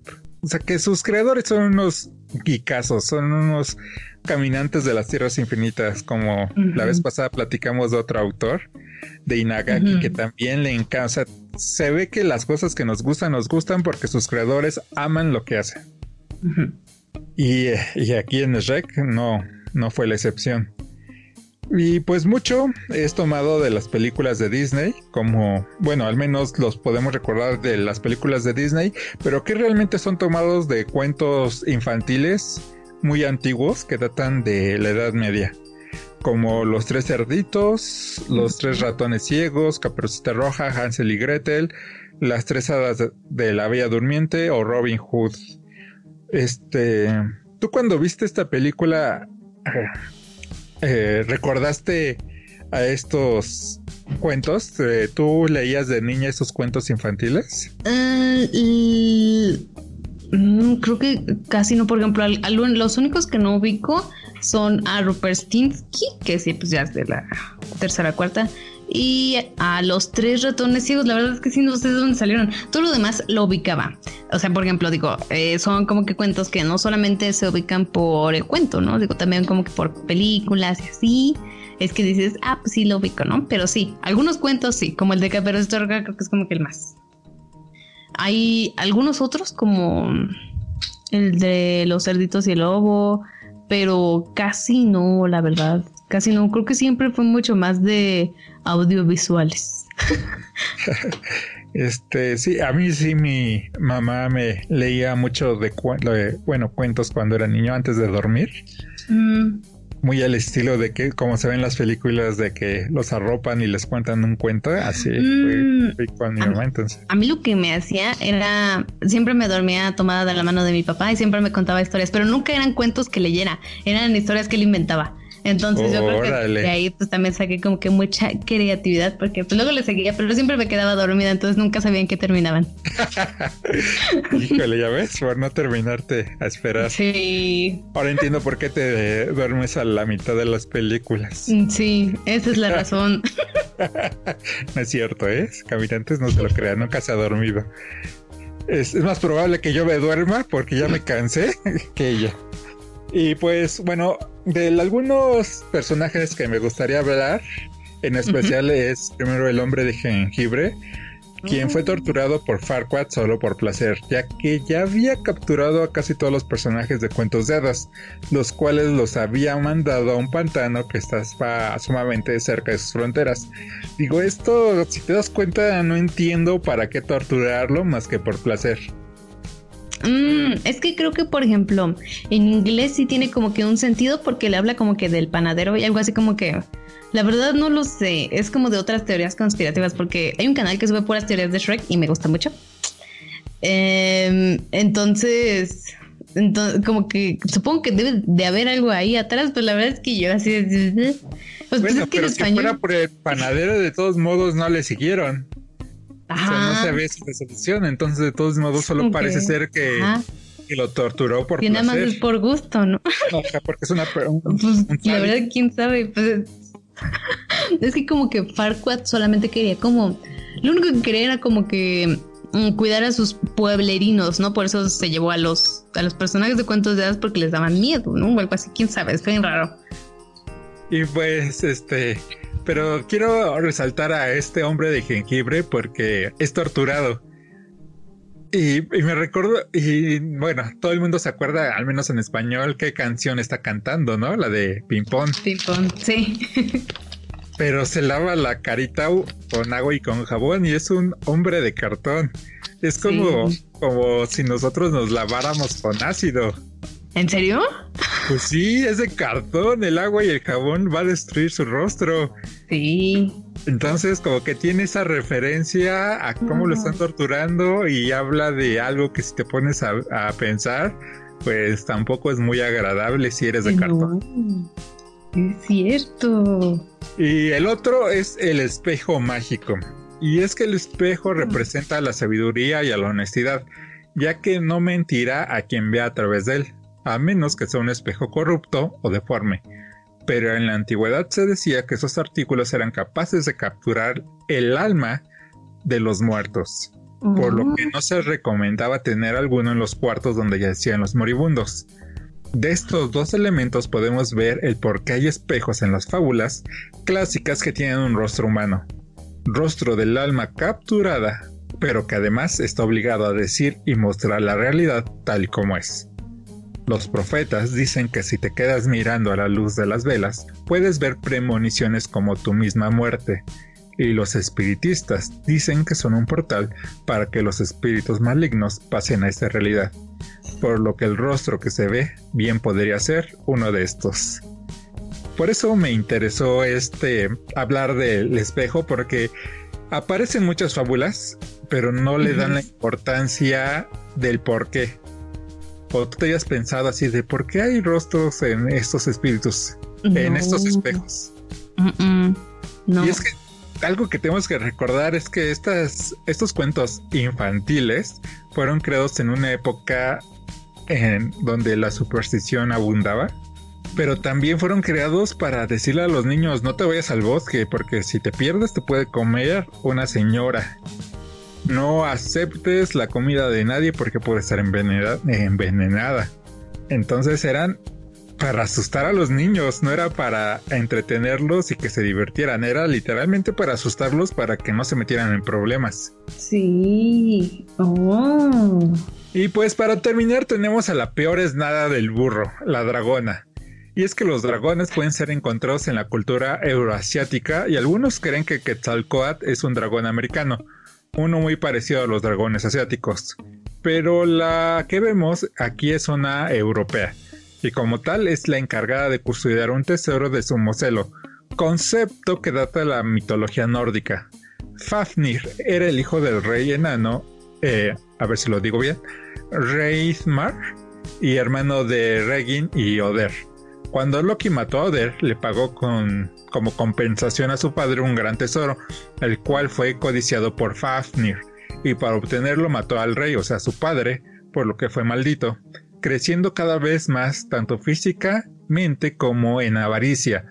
Avaricia que hizo que deseara la riqueza de quien sea, matando a sus poseedores y acumulando cada vez más tesoros historia que retomaría Tolkien para El Señor de los Anillos, pero principalmente para El Hobbit. Para la Edad Media los dragones no solo custodiaban sus tesoros, sino que también eran los guardianes de princesas en cautiverio, siendo el más grande obstáculo que el héroe tiene que pasar para quedarse con la princesa.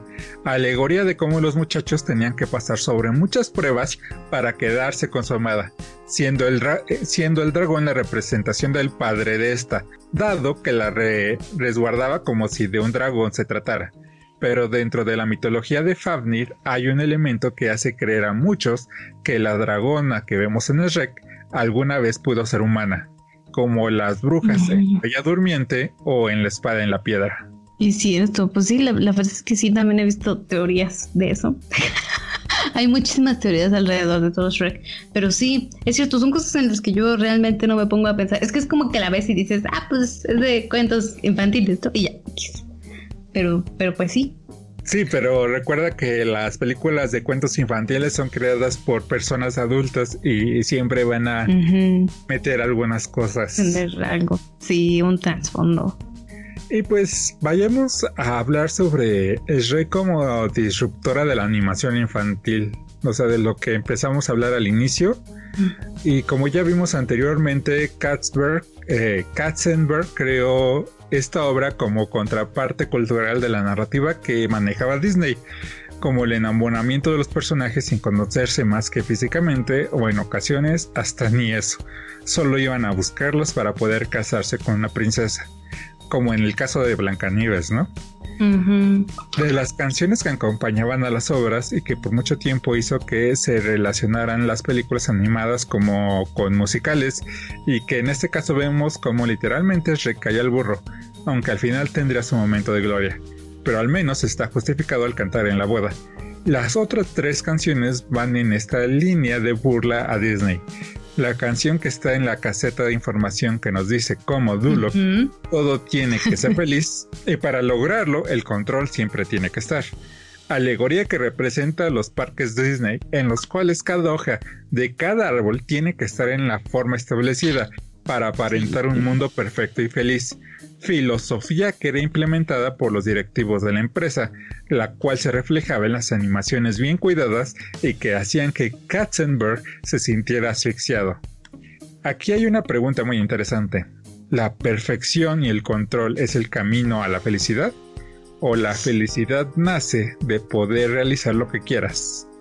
Para muchos la respuesta es fácil, hacer lo que nos guste, pero desde mi punto de vista tiene que haber un balance en hacer lo que quieres y en estructurar las cosas.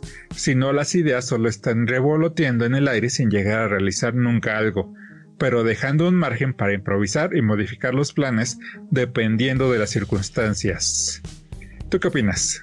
Pues es como dices, ¿no? Como que todos podríamos pensar que es em, la segunda, ¿no? Hacer lo que tú quieres para ser feliz, pero pues sí, también tiene sentido lo que tú dices, que es tu idea personal, que tiene que haber un equilibrio. Pues sí, yo creo que debe de haber un equilibrio como que en todo, ¿no? No puede ser como que tan extremista. Pero si no hubieras dicho eso, probablemente yo hubiera dicho que sí, es hacer lo que a ti te guste para ser feliz. Sí, o sea, hacer lo que a ti te guste está bien, pero hay que tener un plan, hay que mm. hacer marcas porque si no, si no creas un calendario, un schedule, un plan, este, pues nunca podrás llegar a ahí, lo ¿no? eres, ajá. Es cierto. Entonces creo que las dos, ni tanta, ni, o sea, se sí hacer plan, pero no ser tan rígidos con este. La siguiente canción es más que nada entonaciones de Fiona y es que la mayoría de las películas de las princesas Disney cuando están cantando los animales se acercan dando a entender que son tan puras que no representan peligro para estos. Algo que vemos con Fiona, pero que al alcanzar notas altas termina por matar a su público al lado. Pues ¿Qué, ¿Qué, más se puede decir, no? O sea, sí, todas las películas Disney, o al menos las primeras, las princesas cantaban y los animalitos iban a estar con ellos, sí. ¿no? Sí, la verdad es que sí, también es una escena muy graciosa. Cuando era pequeña esa escena me parecía como que muy tétrica porque pues pobre pajarito, ¿no? Explota. La verdad fue un momento tétrico para mí porque pues sí, ¿no? Digo, todos lo veíamos como que tan bonito en las películas de Disney y de repente ahí muere. Pero pues sí. Bueno, nunca fui tan pequeño para eh, verla desde ese punto. Entonces, creo que ya a mi edad ya fue más gracioso y ya había entendido la referencia. Ajá, sí. Y pues la última canción es la de Robin Hood, donde se nos presenta como los héroes Disney, que son buenos tipos, o al menos eso piensan, y que no pueden dejar pasar el momento de rescatar a una doncella de un uh -huh. monstruo. Pero no por su buen corazón, sino porque tienen una intención velada. Intención que los niños no captarán, pero que es muy clara para los adultos. Sí. Pues sí, ni modo que quieras a la princesa nada más para que te friegue y te lave y te planche, ¿no? Para algo le iban no, a buscar. No, pero. Uh -huh. No, es que son esas cosas como que notas ya cuando eres más grande, ¿no? Es lo que está cool de Shrek. La puedes ver en cualquier momento de tu vida y te agrada.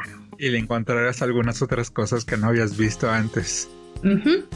Y pues aquí llegamos al verdadero punto de inflexión que fue Rec, los chistes para adultos, como por ejemplo la muerte de la mamá osa, la tortura del muñeco de jengibre del cual ya hablé, la casa de campaña de Farquaad que también ya hablamos, pero sobre todo la narrativa de los elementos visuales que se alejan de la perfección o que no se poder, o que no se pondrían en las películas de Disney y por el miedo de que los niños imitaran las acciones, como comer arañas, echarse gases o sacarse la cerilla de los oídos. Eso sí fue revolucionario en su época, al menos para las películas. O sea, digo, ya, ya habíamos visto esta forma de animación, esta irreverencia en las animaciones, en, como en Ren y Stimpy. Y, uh -huh. Pero en una película animada triple A dirigida a todo público que buscaban sacar millones de dólares, no. Mm, yo creo que mm, recuerdo mucho esta película justamente por eso, pero sí no. No sé si hay otra película animada como tal para niños que tenga estos temas. O sea, que como que muestre esas cosas. No, ya, o sea, algunas otras trataron de hacerlo, pero se volvieron sumamente escatológicas. Que ya rayaban en lo vulgar, entonces oh. tampoco fue por ahí, tampoco, o sea, este sí tenía algunas cosas escatológicas, Ajá. sin rayar en lo vulgar, pero tampoco era el centro de atención de la película. Oh. Pero fue algo importante que se rompiera con eso, porque si no, tal vez ahorita sigue, eh, seguiríamos teniendo películas todas bonitas y donde el príncipe y la princesa se enamoran y todo sale y son felices para siempre. Sí, realmente sí se nota que fue un gran cambio. Y pues no solamente como que en eso, ¿no? Creo que en sí también Pixar estaba haciendo un cambio, pero pues es que es diferente el cambio, ¿no? Como que si Disney era solamente princesas y salvarlas, este fue como que una respuesta directa y Pixar hacía como que otras cosas, ¿no? Pero la Sí. verdad es que sí está muy bien hecho en esta película. Ajá. No, sí, el cambio de Pixar fue más lento, más paulatino, pero aquí fue totalmente darle la vuelta, ¿no? Sí, completamente. Y pues hablando de estos complejos, eh, vamos con los de Farquaad y su plan malvado. y es que Farquaad quiere ser rey y para hacerlo quiere casarse con la princesa. Sabemos que su país es autónomo, porque de no serlo no escogería con qué princesa casarse, sino que buscaría casarse con la hija del rey a la que su castillo pertenece. Así que me surge la pregunta de por qué quiere casarse para ser rey. En un país donde él tiene todo el poder y no la oposición, ¿no sería más fácil solo coronarse él mismo como rey, como Napoleón se coronó emperador de Francia? La respuesta la encontramos en el complejo con el que se le asocia a este emperador. El complejo de que al ser Napoleón bajo de estatura, tiene la necesidad de demostrar que era mejor que los demás. Algo que vemos muy marcado en Farquaad por lo que casarse con Fiona sería la única forma con la que validaría en ser llamado rey.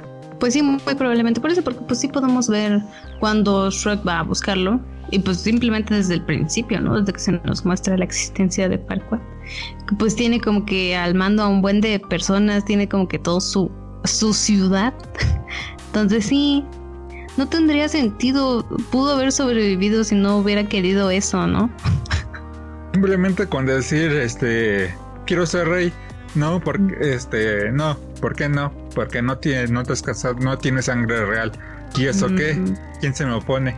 Y bueno, ahora vamos con Shrek y Burro.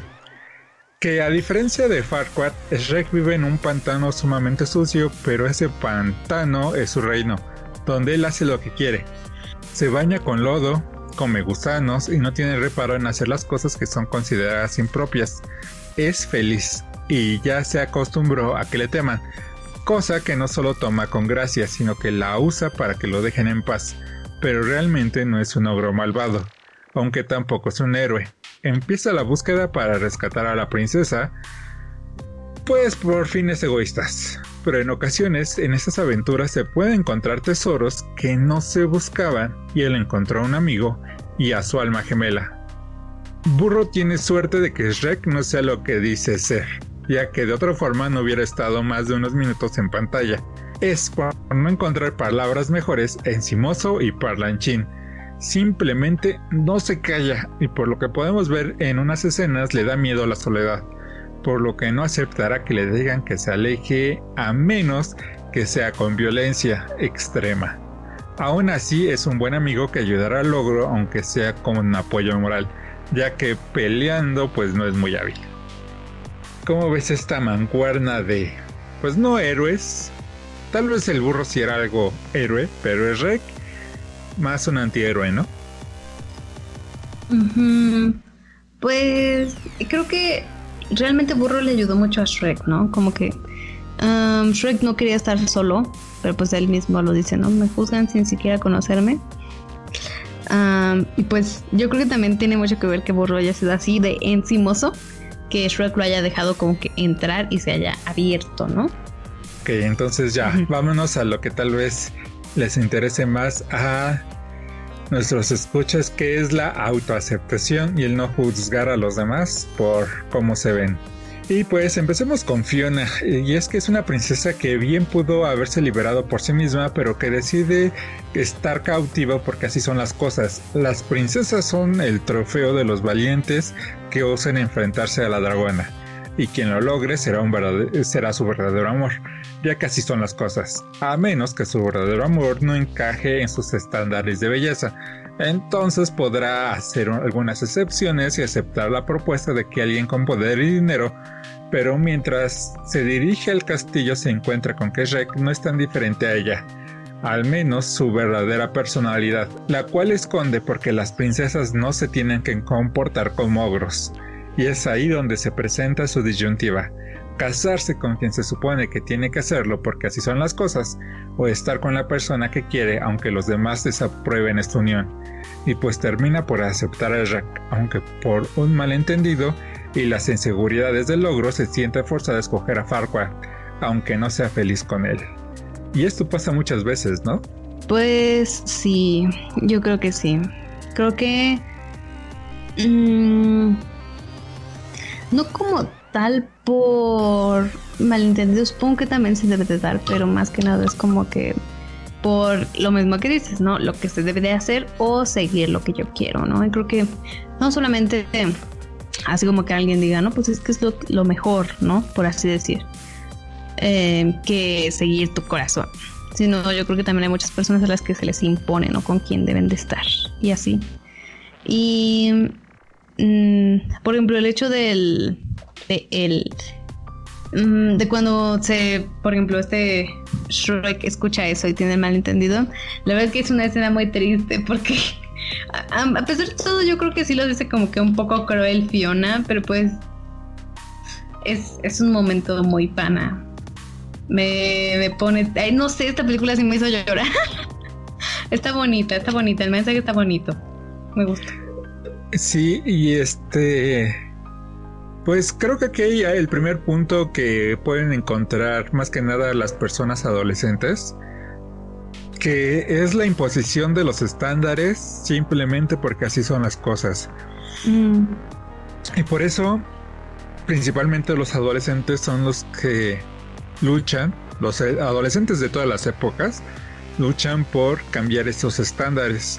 Es ahí donde vemos los cambios, las modas eh, de pelo, de vestimenta, de maquillaje, zapatos, todo para no ir con los estándares establecidos simplemente porque son los estándares. Pero si lo vemos desde un punto de vista más um, puntual, este es algo que también estamos viviendo mucho en nuestra sociedad actual, donde las personas se preguntan que por qué tienen que ser así las cosas o por qué tienen que ser o hacer algo simplemente por haber nacido con, con uno u otro género, ¿no? Entonces ya desde ese entonces, desde el principio del milenio, esta Fiona tenía que estar en esa disyuntiva porque había nacido princesa. O sea, ni siquiera había nacido solo mujer, había nacido princesa y como princesa de buen cuento de hadas tenía que esperarse en un castillo a que alguien la rescatara. Aunque como vimos en su, con su lucha con Robin Hood y su banda, ella podría haberse escapado por sí sola. Sí. Pero, pero las princesas no hacen eso. Entonces, ¿cuántas veces no hemos escuchado que a las niñas eh, pueden hacer las cosas por sí solas, pero les dicen que eso no lo pueden hacer porque las niñas no hacen eso? Es cierto. Hay, eh, pero es que no solamente le pasa como que a las niñas, ¿no? También a los niños se les meten como que cosas en la cabeza desde que son pequeños. Sí, pero a los niños es al revés, ¿no? A los niños, bueno, hasta cierto punto al revés, de que no quieren hacer cosas, pero les dicen que las tienen que hacer porque son niños. O como pues el, el, el más conocido, ¿no? De los niños no lloran, pero pues, ¿qué tiene de malo llorar? Sí, es cierto, toca muchos temas esta película. Bueno, en mi caso el único problema que tengo con esto es que Fiona tiene que dejar de ser como ella es en realidad para volverse como su amor verdadero. O sea que se tiene que acoplar a la forma de Shrek para que sean felices. Aunque yo creo que a Shrek no le hubiera importado que ella se hubiera quedado en su forma humana. De hecho, lo dice. Le dice, yo te amo aunque seas bonita. O sea, me gustas aunque seas bonita. O en otras palabras, eh, me gustas aunque seas fea. Porque para Rek eh, que sea bonita es desagradable. Entonces sí, es, tal vez sea el único pero que yo tengo con esta película. Porque al fin y al cabo Fiona se tiene que acoplar a Shrek. Sí, es algo como que también se toca en la segunda, ¿no? Cuando Shrek quiere acoplarse a ella. Y bueno, creo que desde mi punto de vista la propuesta original en donde Fiona nació como ogra, pero que quería parecerse a las hermosas humanas, renegando de los suyos y donde al final decide quedarse como ella es, tenía mucho más fuerza en este sentido, o sea, con este mensaje de la autoaceptación. Sí. Creo que ahí no se atrevieron, pero creo que hubiera ido mejor, ¿no? Sí, sí hubiera ido mejor. Hubiera dado, o sea, no solamente el tema, creo que ya está muy bonito todo lo que nos da, pero eso hubiera estado mucho mejor, ¿no? Si hubiera tenido más fuerza, ¿no? Porque en, la primera propuesta era que Fiona era una ogra de, o sea, era la hija del reyes ogros, ella era una ogra, este, y se escapaba de sus papás para ir a buscar una bruja que le daba una pócima que la volvía humana porque ella quería ser como las demás princesas humanas que eran hermosas. Pero este se eh, eh, encuentra a Farquaad eh, y, y, entonces tiene que tiene que quedarse con como humana con un humano siendo hermosa como es ella o volverse o aceptarse a sí misma como la ogra que es, que es hermosa como ogra, que no tiene que parecerse a las demás princesas para encontrar el verdadero amor. Sí. Hubiera quedado muy bonito, hubiera quedado bien. Pero tal vez en ese punto hubiera tenido como que más peso Fiona que Shrek, ¿no? Tal vez. Tal vez por eso lo cambiaron, para que fuera Shrek el del peso. Pero bueno, ese era el script original. Creo que Shrek es un personaje muy fácil con el que te puedes identificar, ¿no? Creo que, bueno, no sé ustedes, pero o sea, es que no sé, me gusta el hecho de que, como dices, ¿no? Que se muestren esas cosas, ¿no? Como que cosas que no se deberían de poner porque es que tal que los niños lo hacen, ¿no? Como, pues el hecho de que no es una persona como que muy, o sea, que hace un poco de cosas un poco asquerosas. No lo sé, creo que está bien, me gusta mucho la película, me gusta los temas que toca. Me gusta que pues que todos juzguen a Shrek y por eso él esté solito, ¿no? Porque pues él solito se alejó de todos porque pues lo juzgan sin siquiera conocerlo. Y pues, no sé, creo que es como que algo que no, o sea, que comenzando la película pues sí te da esa imagen, ¿no? Como que a él le gusta estar solo, pero pues te das cuenta de que no, de que simplemente como que todos lo juzgan y pues ya no puede mostrar quién es. Y como dice, tal vez el tema de que Fiona tenga que acoplar a él no está tan bonito, sí está como ¿Por qué? Pero pues digamos que era su maldición, ¿no? Su don, su maldición, pues ya que. Pero sí hubiera estado muy cool que eso lo cambiara, ¿no? Que tal vez si ella quería ser ogra, que se quedara como ogra. Si ella quería ser humana, que se quedara como humana, X. Ajá, lo que ella hubiera querido y no para acoplarse a su verdadero amor. Porque la maldición decía, tomarás la forma de tu verdadero amor. Sí. ¿por qué tendrás que acoplarte a tu verdadero amor? ¿Y si ella era su verdadero amor? Ajá, ¿Cuál sería? ¿Hubiera tenido la mitad ogra, la mitad humana? Tal vez se hubiera quedado así toda su vida, ¿no? Una por la una de día y otra de noche. bueno, pero al fin y al cabo encontramos que todavía sigue siendo una película romántica, ¿no? Sí. Mm, pero está muy bonito también ver cómo se va dando el amor entre ellos, ¿no? Como que al principio sí estaba muy cerrada Fiona de que quería ser de que decía, no, pues es que tú eres el caballero, ¿no? Ya cuando se lo quita, es que eres un ogro, y como que al principio no lo quiere aceptar, pero yo creo que, que es justamente por el odio que ella se tenía a sí misma, ¿no? De ser también ogra. Sí, bueno, yo lo interpreto porque al fin y al cabo las cosas tienen que ser como son. O sea, los ogros no son caballeros. Ajá. Este, las princesas no se pueden casar con ogros. O sea, las princesas no deben de eructar, no se echan gases, aunque ella lo haga, pero no lo haría delante de un caballero. Sí, y ya después como... Pues cómo cambian las cosas, ¿no? Después de la primera vez que se se quedan a descansar, que pues ya ella comienza a hacer otras cosas que pues ya se, salen, ¿no? Como de lo que debería de ser una princesa. Y como se comienzan a entender, ¿no? Se dan cuenta de que pues a pesar de que ella es una princesa, hace estas cosas. Y a pesar de que él es un ogro, hace estas cosas. Sí, así es. La verdad es que sí me gusta mucho el, el tema de la autoaceptación eh, por parte de, creo que más que nada de Shrek, ¿no? Como que él siempre se cerró a lo que todos pensaban de él, ¿no? Y pues de que no le daban la oportunidad de él poder ser lo que él era, ¿no? Porque pues ya tenían esa idea de él. Sí, por lo mismo de que las personas tienen que encajar en lo que, por lo que nacieron, ¿no? Él nació como un ogro, entonces tiene que ser un euro. Y tiene que comportarse como se supone que los ogros se tienen que comportar. Y pues al final se nos muestra que a pesar de ser un ogro, pues tiene sentimientos, ¿no? No sé, me gusta mucho la película, sí, la verdad es que es buena. Y bueno, esto fue todo por nuestro podcast sobre Shrek y pues nos gustaría que nos comentaran si les gusta, si no les si no no les gusta, no sé, si la prefieren en inglés. Sí, para ustedes sí es canon la cuarta.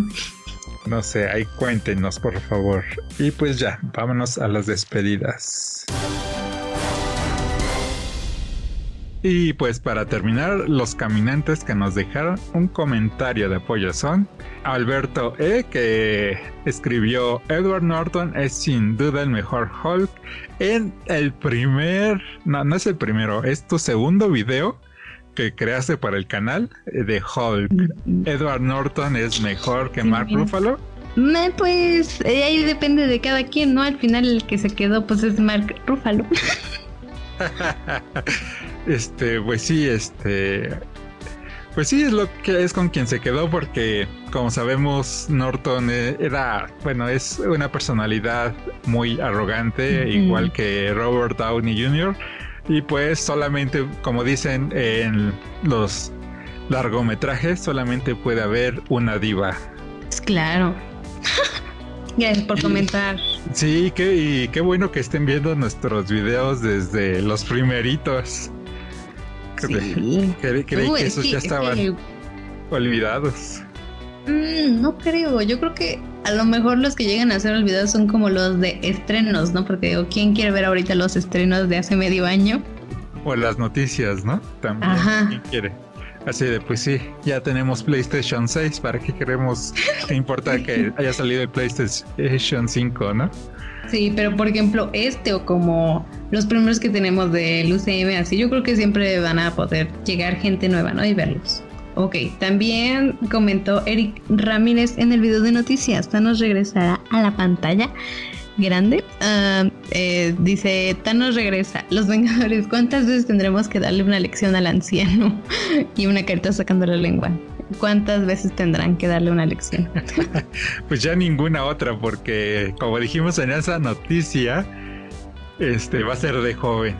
Entonces los Vengadores no estaban formados. Los Eternos serán los encargados de darle su primera lección, ¿no? sí. Este, sí, pero sí puse un, un título muy clickbait. clickbait Dios, ajá. A ver si funcionó. no pues quedó bien. Sí, yo creo que sí.